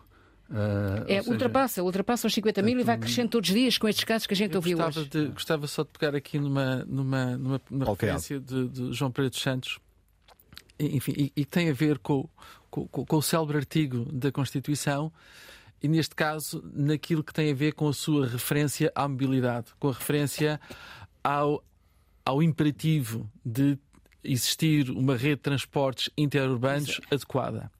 Sem prejuízo, obviamente, de, de enfim, de, de, de um conjunto de soluções que são necessárias, a deslocação das pessoas eh, eh, eh, é uma realidade. E é uma realidade, enfim, que não vai ter contorno possível. E passa também por pensar, começar a pensarem-se num conjunto de políticas que são políticas colaterais ao imobiliário, mas que são indispensáveis. Mas têm sido pensadas, João Paulo. Não, eu, eu, eu, não digo que não, mas por Tem exemplo, uma mudança a, a mobilidade, a mobilidade é uma delas. Outra delas é, por exemplo, o, o, o modelo habitacional claro. o modelo habitacional, quer dizer, as pessoas têm 30 anos, casam-se, têm três filhos, precisam de um T3, seja onde for, uh, envelhecem, têm 80 anos, estão sozinhas. Há lugar para encontrar modelos que permitam que estas pessoas, estes espaços, possam ser utilizados, vivenciados de outra forma, com imensos benefícios sociais a propriedade, o modelo de propriedade pode ser repensada e deve ser repensada. E, portanto, no fundo, eh, eh, no sentido de que me parece-me que é indispensável Uh, uh, por um lado, identificar caminhos e múltiplos caminhos, mas simultaneamente temos as prioridades que, Não, prioridades que começámos, que e, e a falar. E há uma coisa importante que, que, está a dizer, que é uh, modelos evolutivos, ou seja, não ficarmos presos a modelos rígidos e temos modelos evolutivos. Uma das questões, e fala-se muito pouco disto, modelos de habitação, fala-se muito pouco disto, mas as famílias hoje não são o que eram há 50 anos eram famílias grandes, eh, com muitos filhos, enfim, hoje a família famílias mais pequenas, por todas as razões e mais algumas, as mulheres trabalham fora de casa, etc., menos filhos, e há muitas famílias recompostas. Portanto, há muitas situações de pessoas que uh, refizeram a sua vida com outra, outra composição familiar e depois acontece, as crianças dessas famílias recompostas precisam de uma de habitação dupla. Duas casas. Ou seja, precisam. Portanto, eu costumo dizer, isto já não é o problema das famílias numerosas, é o problema das famílias com pais numerosos. Quer dizer, portanto, eh, e isto implica também encontrar soluções. Porque uma família, pensa-se que a família vai ficar para sempre assim e precisa de X habitação. Há, um, há uma evolução da família. E as casas não mudam de tamanho. As famílias mudam também, mas Nós temos, temos, estado a falar em, em procurar isto... Eh, soluções eh, desde, desde o princípio do programa. Uh, isto partindo do princípio, uh, Paulo uh, Caiado, e pergunto-lhe, enquanto Presidente da Associação dos Profissionais e Empresas de Mediação Imobiliária, partindo do princípio que não vale a pena acreditar que os preços da habitação, das casas, vão baixar num, num curto prazo.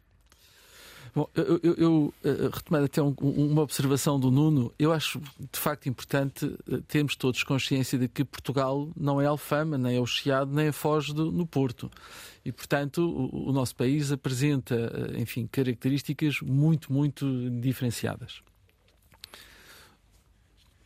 A, a minha convicção é de que, previsivelmente, se não houver um incidente maior do que a pandemia maior do que as consequências que conhecemos agora na guerra da Ucrânia, os preços vão continuar a ter esta, esta linha de, de evolução que temos assistido até aqui. Portanto, não considero expectável que possamos assistir a, a, qualquer, enfim, evento que venha provocar aqui algum tipo de redução generalizada. Não creio que isso aconteça, sem prejuízo que numa ou outra situação, num ou outro segmento de mercado isso possa ocorrer, de modo generalizado, não creio de todo que, que isso se verifique nos próximos tempos. Hum. Uh, falava, professor uh, João Pereira dos Santos, falava há pouco na questão do, dos transportes e, e isso levou-me para outra questão e queria ouvi-lo também sobre isso, eh, uma questão relacionada com a forma como a dinâmica no mercado da habitação acaba por contagiar também um, ehm, uh, eh, o, resto da economia, uh, seja com, com, crises no setor financeiro, e ainda temos uh, bem presente na, na, na, na, memória uma, dessa, uma dessas crises seja na diminuição do, do consumo e do, e do, investimento das famílias, porque se o dinheiro vai para a, para a habitação, não vai para outros lados, não é? É, é importante perceber que a habitação ainda é a forma dominante de aplicação de poupança em Portugal. Uh, são cerca de 80% da riqueza total das famílias portuguesas estão investida, está investido neste momento em habitação. Nós somos o país com, segundo os dados do Eurostat, 77%, 78% são uh, as pessoas, das pessoas que têm habitação própria. Portanto, isso é, é óbvio que qualquer choque, como temos assistido vários choques nos últimos, nos últimos anos, qualquer choque que uh, afete a habitação também afeta tudo o resto, tudo o resto das famílias.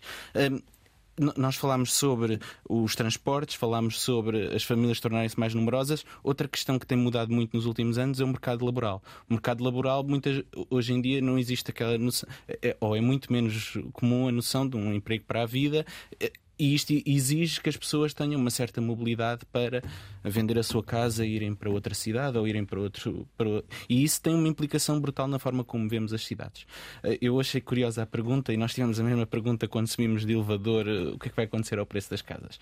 Uh, ninguém sabe. Ninguém, é uma pergunta tão difícil que eu gostava só de dizer o seguinte: em 2013 foi dado um prémio em memória de Alfredo Nobel a dois economistas que sobre esta questão dizem uh, diametralmente o oposto. O Eugene Fama que diz que os mercados são racionais, portanto não existem cá bolhas e as bolhas não existem, e o Robert Schiller que diz que muitas vezes as pessoas, por momentos de exuberância, porque se criam histórias, porque se diz que desta vez é diferente, então os preços continuam a subir de uma maneira eh, até eh, pouco sustentável. É, é tão difícil quanto essa pergunta é tão difícil quanto, quanto isto. Dois prémios Nobel de Economia disseram coisas. Gostava só de juntar um, aqui um pequeno, um, um pequeno comentário sobre este tema do, do, preço das casas, que é o seguinte: uh, sistematicamente é deixado de fora, ou é deixado de fora, um fator que tem grande relevância na equação. Uh, para, uh, em 2021, 87% dos imóveis que foram transacionados em Portugal eram usados. Uhum. Em 2022, previsivelmente, cerca de 90% dos imóveis transacionados são usados. Regressando a 2021, a banca financiou 15 mil milhões de euros, o volume total, e o volume transacionado foi de 30 mil milhões. Até a questão é assim, onde é que, estão, onde é que estavam os outros 30? E o que, que é aqui considero muito relevante? São muito poucas, eu diria sem relevância, as pessoas que vão às compras imobiliárias, que vão comprar uma casa. São pessoas muito ricas e, portanto, enfim, existem, mas, enfim, não têm grande expressão naquilo que é o mercado.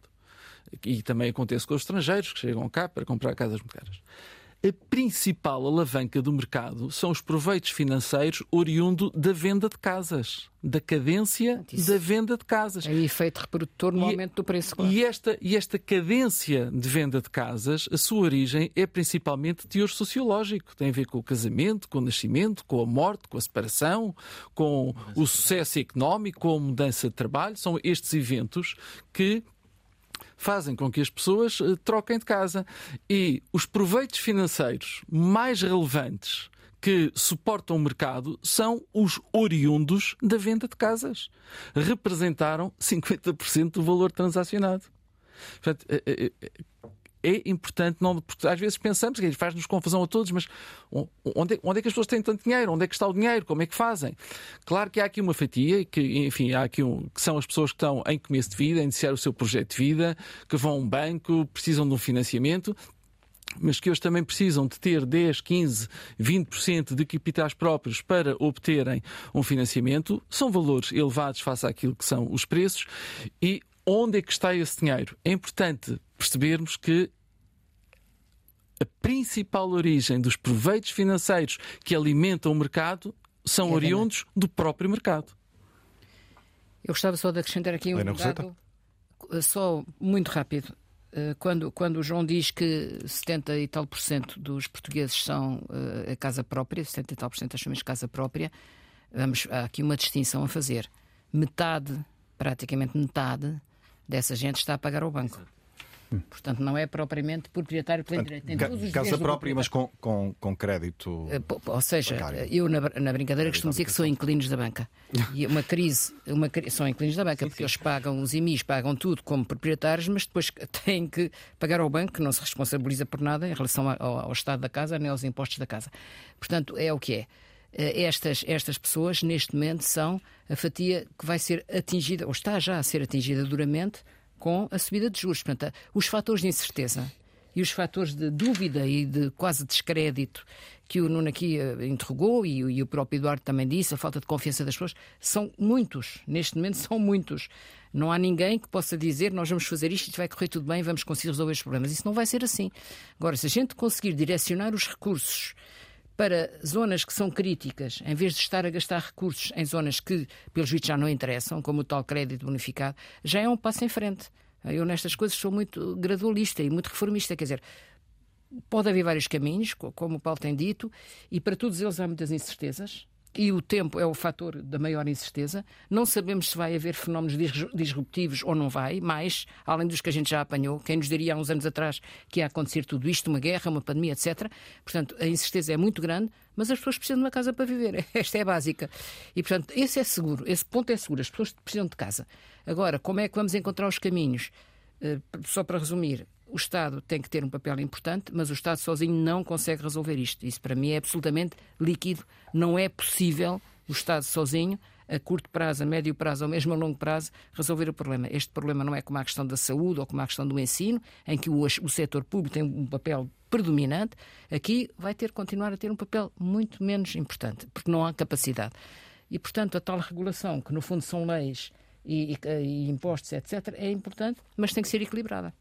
Ne- Neste, nesta bolsa de incerteza que eh, a arquiteta Helena Roseta estava aqui a sublinhar, eh, Nuno Filipe Garcia, cabe uma incerteza eh, ou um receio, digamos assim, quanto a uma eventual nova crise financeira? Temos eh, os- as taxas de juro a subir, as prestações a aumentar, muitas famílias já em dificuldade, várias instituições têm dado conta disso mesmo, como, como a DEC.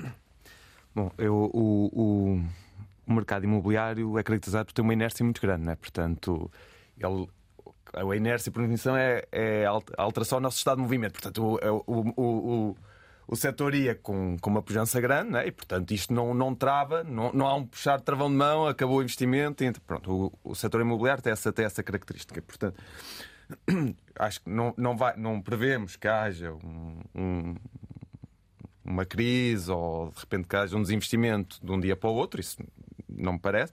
Agora, o que nós sentimos no nosso dia a dia é que realmente começa a haver alguma alteração no tipo de, de investimento e de construção que há. Portanto, nós hoje, aquele, acho que há uma diminuição do, do investimento na reabilitação urbana. Isso, isso, isso, é, isso é claro. Eh, nós, e, acho que vem, e já são as é o sinal daquela consequência da altura do Covid e que, portanto, deixou de haver menos mobilidade, deixámos de ter menos investidores a, a vir para o nosso país e, e- e a, querer, a querer investir para reabilitar, para depois vender. E nós hoje estamos a notar isso. Há uma diminuição clara eh, nesse, nesse sentido, isso notamos. E notamos um aumento na habitação de luxo na- nas, periferias da, nas periferias das grandes cidades. Isso está, está, está a aumentar, nós cada vez mais construímos, se falarmos aqui na, na zona de Lisboa, portanto, Sintra, Cascais, eh, Estoril, Comporta, Gaia. ehm, ehm, Famalicão, Espinho, zonas depois estão, estão essas estão vemos vemos cá um, um grande crescimento e, no- e nos centros urbanos uma uma uma diminuição. Eu não sei, o, o Paulo está a, a, a acenar com a cabeça. Acho que não sente isso no seu, no seu, no seu Não, a claro sim, sim, sim, não, absolutamente. Mas aqui há, absolutamente. há um, há um ponto Eduardo Miranda. há um ponto que é comum quando se pergunta se vai se manter o aumento de preço. A questão é, vai se manter uma pressão ou no- no- no- na procura? Ou seja, se não houver aquela procura que justifica esses preços mais altos, o mercado cai. E aqui o fator essencial, que é onde faltam dados, mas hoje começa a ficar mais claro, é qual é uh, o peso e a evolução do interesse estrangeiro aqui. Porque o interesse estrangeiro, acima de tudo, é quem puxa o mercado para cima, seja de luxo. Ou... Se de repente parasse esse estrangeiro, aí tínhamos um, um- um problema de uma bolha, porque aí ninguém conseguia comprar, nem, nem quem tem capacidade, nem quem está aqui. Portanto, hoje em dia, o fator principal de manutenção disso é a capacidade de quem tem poder de compra se manter no mercado. E quem tem poder de compra hoje para se manter no mercado, que já não é só Lisboa e Porto, já não é só Lisboa e Porto, é essencialmente é ah, o, o- o- são os estrangeiros. Eduardo, eu permite-me permita discordar de si. Ok. Eh, como Eu permito, eu permito, profundamente. Eh, acho que o mercado é principalmente alicerçado eh, naquele que é o grande fator sociológico do nosso país. É a morte, o nascimento, o As casamento, famílias. a separação, as famílias. Todos os dias morrem pessoas, morrem eh, avós em todo lado, morrem avós na Quinta da Marinha e morrem avós nas aldeias e, enfim, e por aí fora. E nascem crianças em todo lado e, e- e há pessoas eh, a mudar de trabalho, a mudar de colisão e é este fator que gera e que alimenta o mercado. Ele pode ser mais acelerado quando há um conjunto de fatores que o favorecem, pode estar mais refriado em determinadas alturas, mas quer dizer, aquilo que temos assistido e que assistimos há muito tempo, e, é mesmo muito tempo, e de facto eu conheço aqui o, o- o trabalho feito pela, pela Fundação, um trabalho muito, muito interessante. E, e- de facto, nós, quando olhamos para ali, percebemos que há aqui um período temporal muito, muito alargado de valorização dos imóveis, de forma generalizada, interrompido em determinados momentos, com eventos muito marcantes, eh, eh, quer em Portugal, no caso de 25 de Abril, quer globalmente no caso 2008. de, de 2008. Que- E assistimos que nem estes eventos que recentemente tivemos vieram alterar com significado o, o que tem sido esta cadência.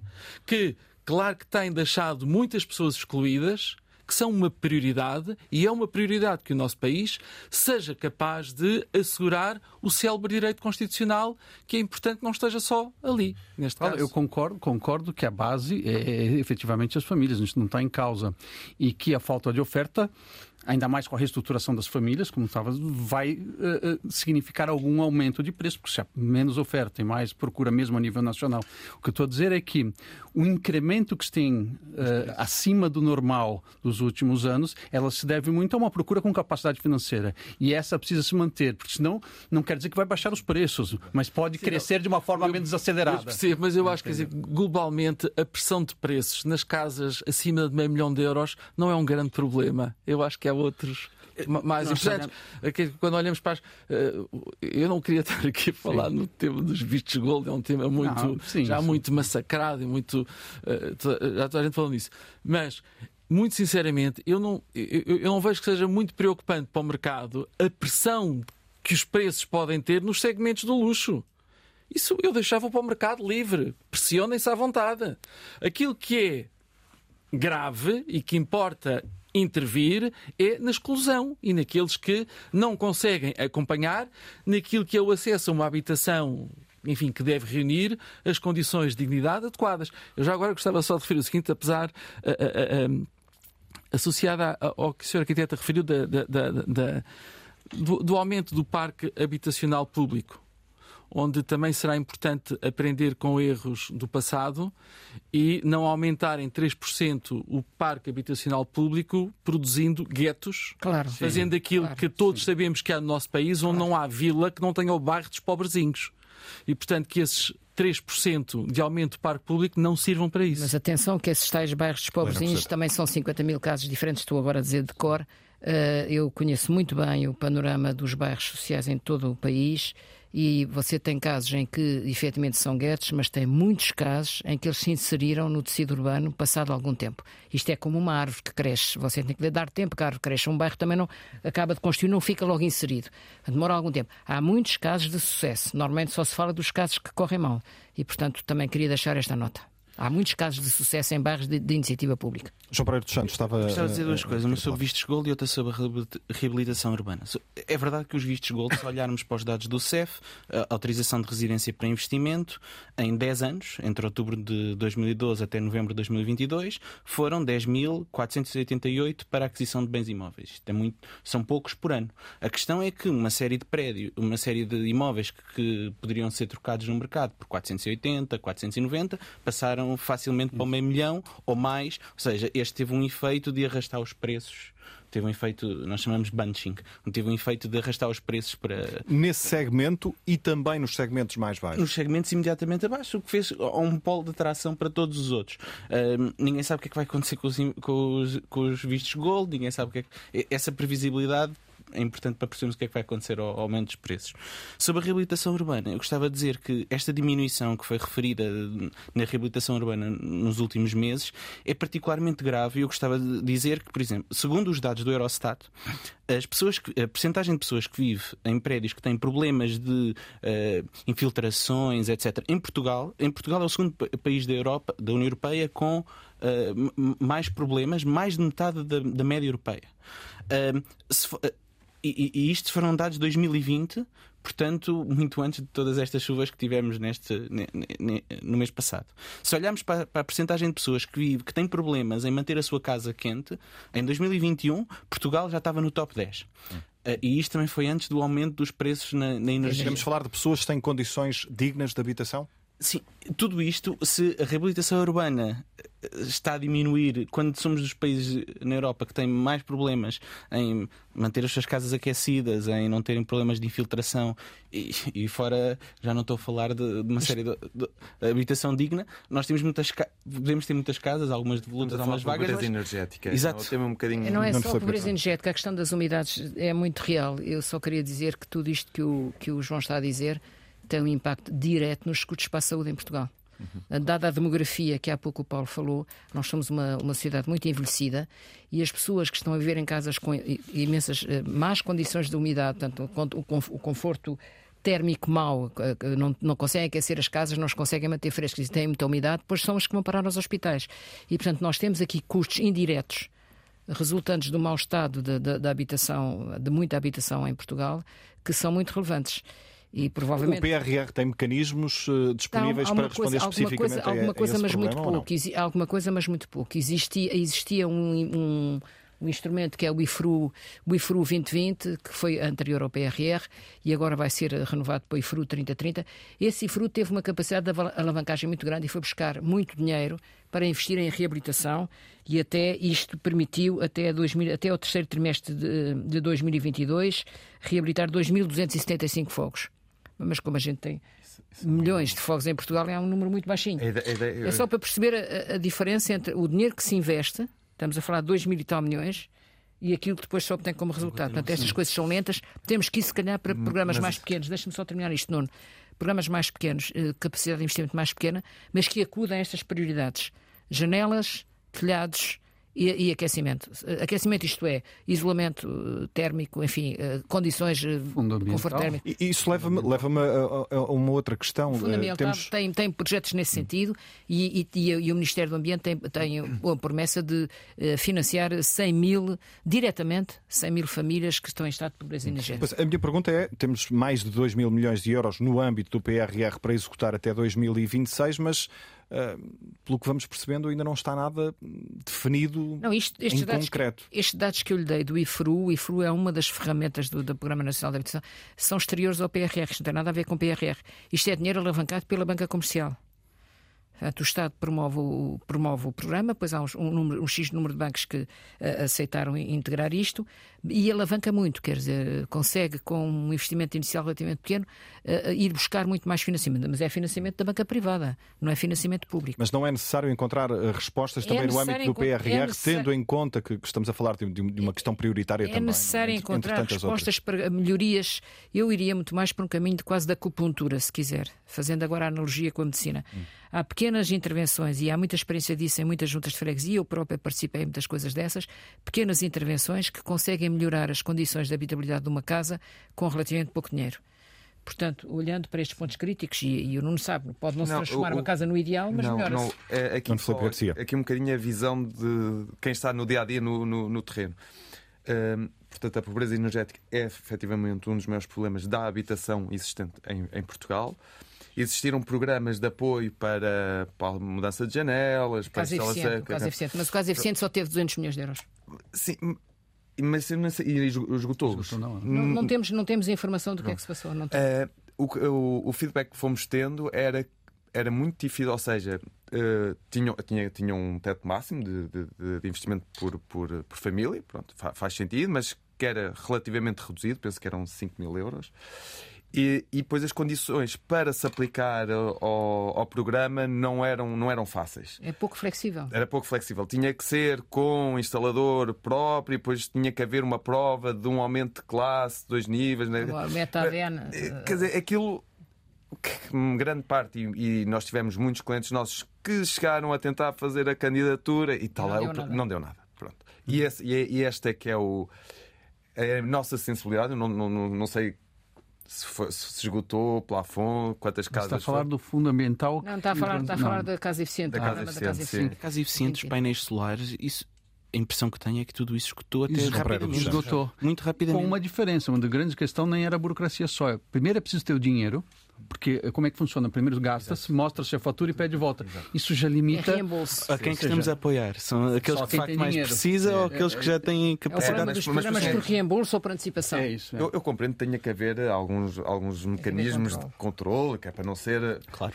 Sim. Mas depois, por outro lado, quando nós chegamos à, à situação real, é, pronto, depois aí estes fundos são, são, são consumidos por quem já está muito habituado a isso e consegue realmente. A questão é quando o controle passa a ser um obstáculo puro e duro. Não é? Desculpe. A questão é quando o controle deste, deste tipo passa de medidas a, passa a ser um obstáculo puro, puro e duro, sim, não é? Sim. E depois as famílias não conseguem realmente ir buscar esse, esse, esse financiamento, esse apoio. Mas há aí uma margem que podia ser muito interessante para o poder local porque estas interven é. pequenas intervenções, em colaboração com as juntas de freguesia, era possível encontrar uh, mecanismos relativamente simples de pequenas coisas. Estou a falar, estou a falar de janelas, estou a falar de rampas, estou a falar de problemas de acessibilidade, estou a falar de escadas que os idosos não podem subir. Há, há muita pequena coisa que com um programa bem pensado, ou uma multiplicidade de programas municipais bem pensados, hum podíamos não. A parte térmica é mais difícil, mas enfim, em todo caso, as janelas já ajudam.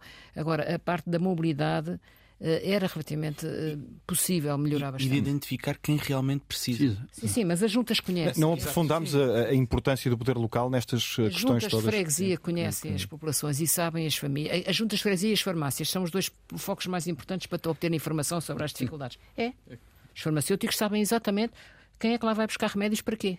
Portanto... Os, enfim, eh, abordámos há pouco de uma forma um pouco, um pouco ligeira o tema das, eh, dos, de novos modelos habitacionais. E, de facto, um, eh, programas que promovam o acompanhamento de idosos, de idosos poderem uh, receber pessoas, poder dividir o seu espaço, sentirem-se seguros a fazê-lo, mereceria, enfim, toda a reflexão, implementação de, de alguns programas que, que, pudessem conduzir a isso com benefícios mútuos.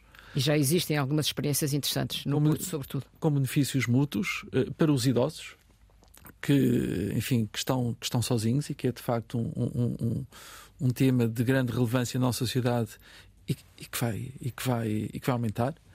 Ah, e simultaneamente seria também aqui uma, obviamente estamos a falar de uma pequena solução que de todo resolveria aquilo que, que, que, o nosso país tem em mãos, mas que seria um pequeno contributo para que para tantas pessoas que, que enfim que o seu imperativo é terem de facto um espaço em localização que não conseguem aceder pudessem, através desse tipo de programas, encontrar soluções e, simultaneamente, pudéssemos estar a contribuir para que os nossos idosos não estejam no nível de solidão que se encontram eh, pelo nosso país fora. É uma vertente também desta uh, problemática. Estamos uh, a caminhar para o fim do consulta pública e sinto-me tentado a voltar um pouco ao início e àquela ideia do presidente Marcelo Rebelo de Sousa que 2023 seria um ano, um ano decisivo, nomeadamente nesta questão da habitação. Uh, e depois de tudo o que foi dito aqui, Helena Roseta, um, este ano ficará marcado por alguma, algo visível, com efeitos práticos uh, na, na, na, na, procura de soluções uh, para todos estes problemas que identificámos aqui? O velho Almada Negreiros tinha aquela frase, não é? Tudo o que foi dito, de frases que pudessem salvar o mundo, já foi dito, agora só falta salvar o mundo. Portanto, acho que os diagnósticos estão feitos, uh, nós conhecemos os problemas, percebemos todos que eles são complexos também sabemos que não são de resposta imediata e que vai demorar tempo. Portanto, 2023 não vai chegar ao fim uma varinha mágica, uma bala, uma mala de prata resolver os problemas todos. Agora, encaminharmos na direção correta. Isso é que eu acho que é o essencial. Portanto, eu gostaria muito que em 2023 o Programa Nacional de Habitação fosse efetivamente aprovado e melhorado em relação à proposta que lá foi feita. E volto a repetir um desafio a todos os que estão nesta mesa procurem uh, informação e, se possível, peçam para ser ouvidos na Comissão Parlamentar que tem que uh, analisar aquilo e, eventualmente, introduzir alterações. Porque pode haver alterações importantes a introduzir no, no plano que, que, que o Governo apresentou. Há coisas que foram ditas hoje aqui à volta desta mesa que poderiam ter acolhimento no Programa Nacional de Habitação. Portanto, eh, chamo a vossa atenção. A proposta, não sei agora o número, é uma proposta de lei que entrou, que entrou em, em novembro na Assembleia da República e está na Comissão de Obras Públicas, Parará, Parará, Parará e Habitação. Portanto, é nessa comissão que vai ser discutido, é lá a caixa preta onde se vai fazer a lei, é aquela comissão. Portanto, é a altura dos cidadãos, as associações, as organizações baterem à porta e dizerem nós queremos pronunciar-nos, queremos ser ouvidos porque disso pode resultar um programa de habitação mais robusto. Pois é preciso que ele seja executado e que haja escrutínio. A segunda condição que eu gostaria muito de ver acontecer em 2023 era mais transparência nos portais destes programas todos. A gente acede às coisas e não encontra nada. Portanto, tem que haver aqui um esforço enorme de transparência nem é só de resultados, nem é só publicar resultados, transparência na informação. Andamos todos à cata, precisamos ter três cursos superiores e cinco mestrados para encontrar um papel, não pode ser. Estou a brincar, claro. Mas não pode ser. Portanto, há, há, há, há, de facto, hoje em dia, com a capacidade de comunicação, que é uma das grandes vantagens do nosso tempo, com todos os problemas que isso levanta, é tão rápida, tão instantânea e há experiências tão interessantes de uma comunicação fácil, interessante e bonita. E a maior parte dos portais, portais públicos, a começar pelo portal do Iru, são incompreensíveis, a gente não tira de lá nada. Portanto, estas duas coisas, para mim, é o, o, o básico. Daqui para a frente, andar em cima deles e pedir contas. E, portanto, não é só. Os portugueses gostam muito de tomar uma posição e depois pronto. Não, não. Tomar uma posição e depois acompanhar o processo. Ir sabendo se está a funcionar bem ou não. O programa obriga a fazer relatórios para onde já vai haver um relatório até, até julho. Tem, obrigatório, por lei. Depois da lei ser aprovada, tem que haver, passados seis meses, tem, o primeiro ano tem que apresentar o relatório. Vamos ver se cumpriram ou não. E esta monitorização é para mim essencial. Eduardo Miranda, uh, notas finais uh, do ponto de vista do, do, do setor do alojamento uh, local sobre este assunto? Bom, na nossa parte, eu quase diria que começa a ficar claro que nós somos uma, uma, discussão acessória nisso, fazemos parte dessa discussão, mas uh, até me sinto mal às vezes estar na habitação porque extrapola bastante e, e, e vejo com bons olhos que começa a se olhar para os problemas mais estruturais da, da, da habitação.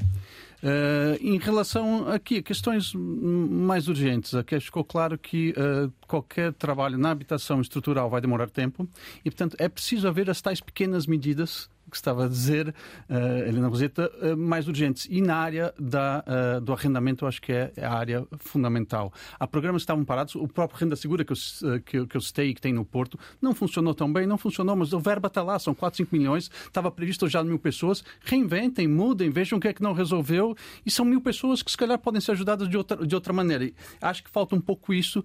Tenta-se ir sempre pelos programas que dão mais visibilidade, eu entendo essa pressão política, mas uh, com pequenas ações dessas conseguem-se resolver uma série de pequenos problemas e é um passo uh, em frente. E por outro lado, só para finalizar, a questão dos dados.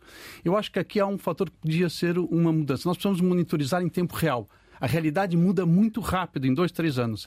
E há uma entidade que detém isso. Eu sei que já partilha alguns dados, sei que é complicado, mas eu vi, por exemplo, em Paris, como eles, eles têm os dados da habitação, AT tem um papel fundamental. Autoridade tributária. A AT sabe quem tem residência fixa, quem, quem era uh, residência não habitual, sabe quem é arrendamento, sabe quem saiu hoje, saiu amanhã. Não vou dizer que é perfeito, mas de uma forma anonimizada, esta informação era ouro e permitia a monitorização realmente dinâmica do que, é que se passa numa sociedade que está a mudar todos os anos.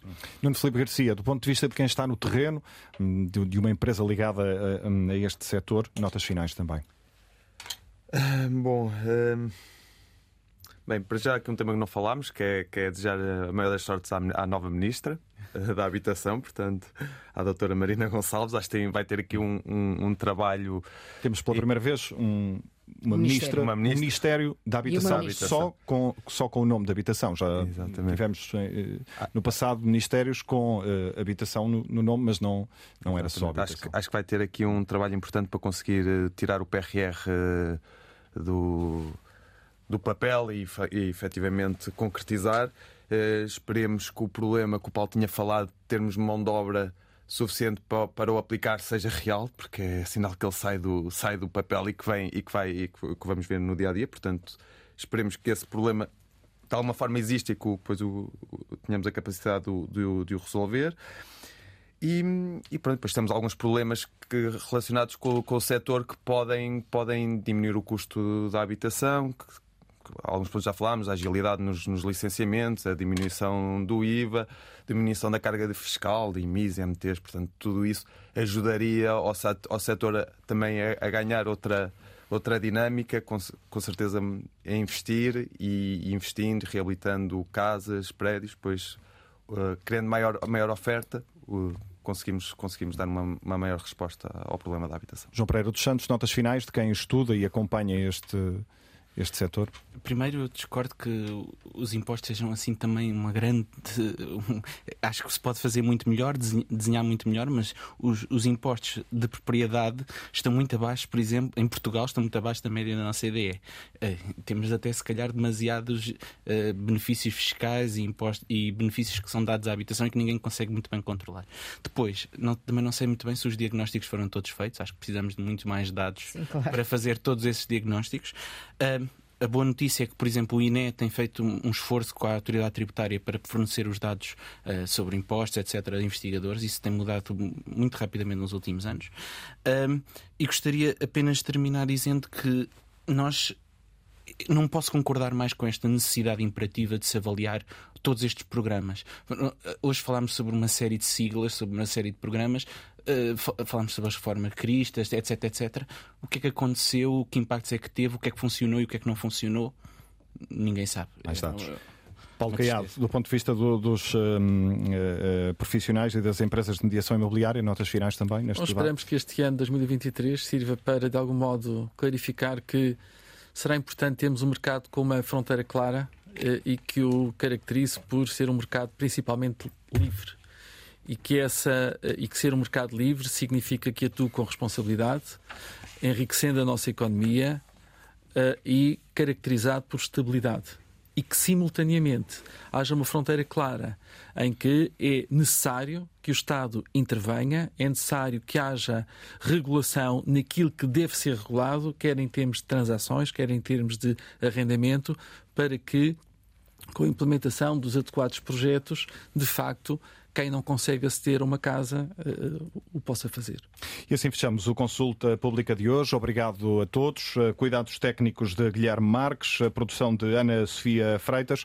Voltamos de hoje a 15 dias.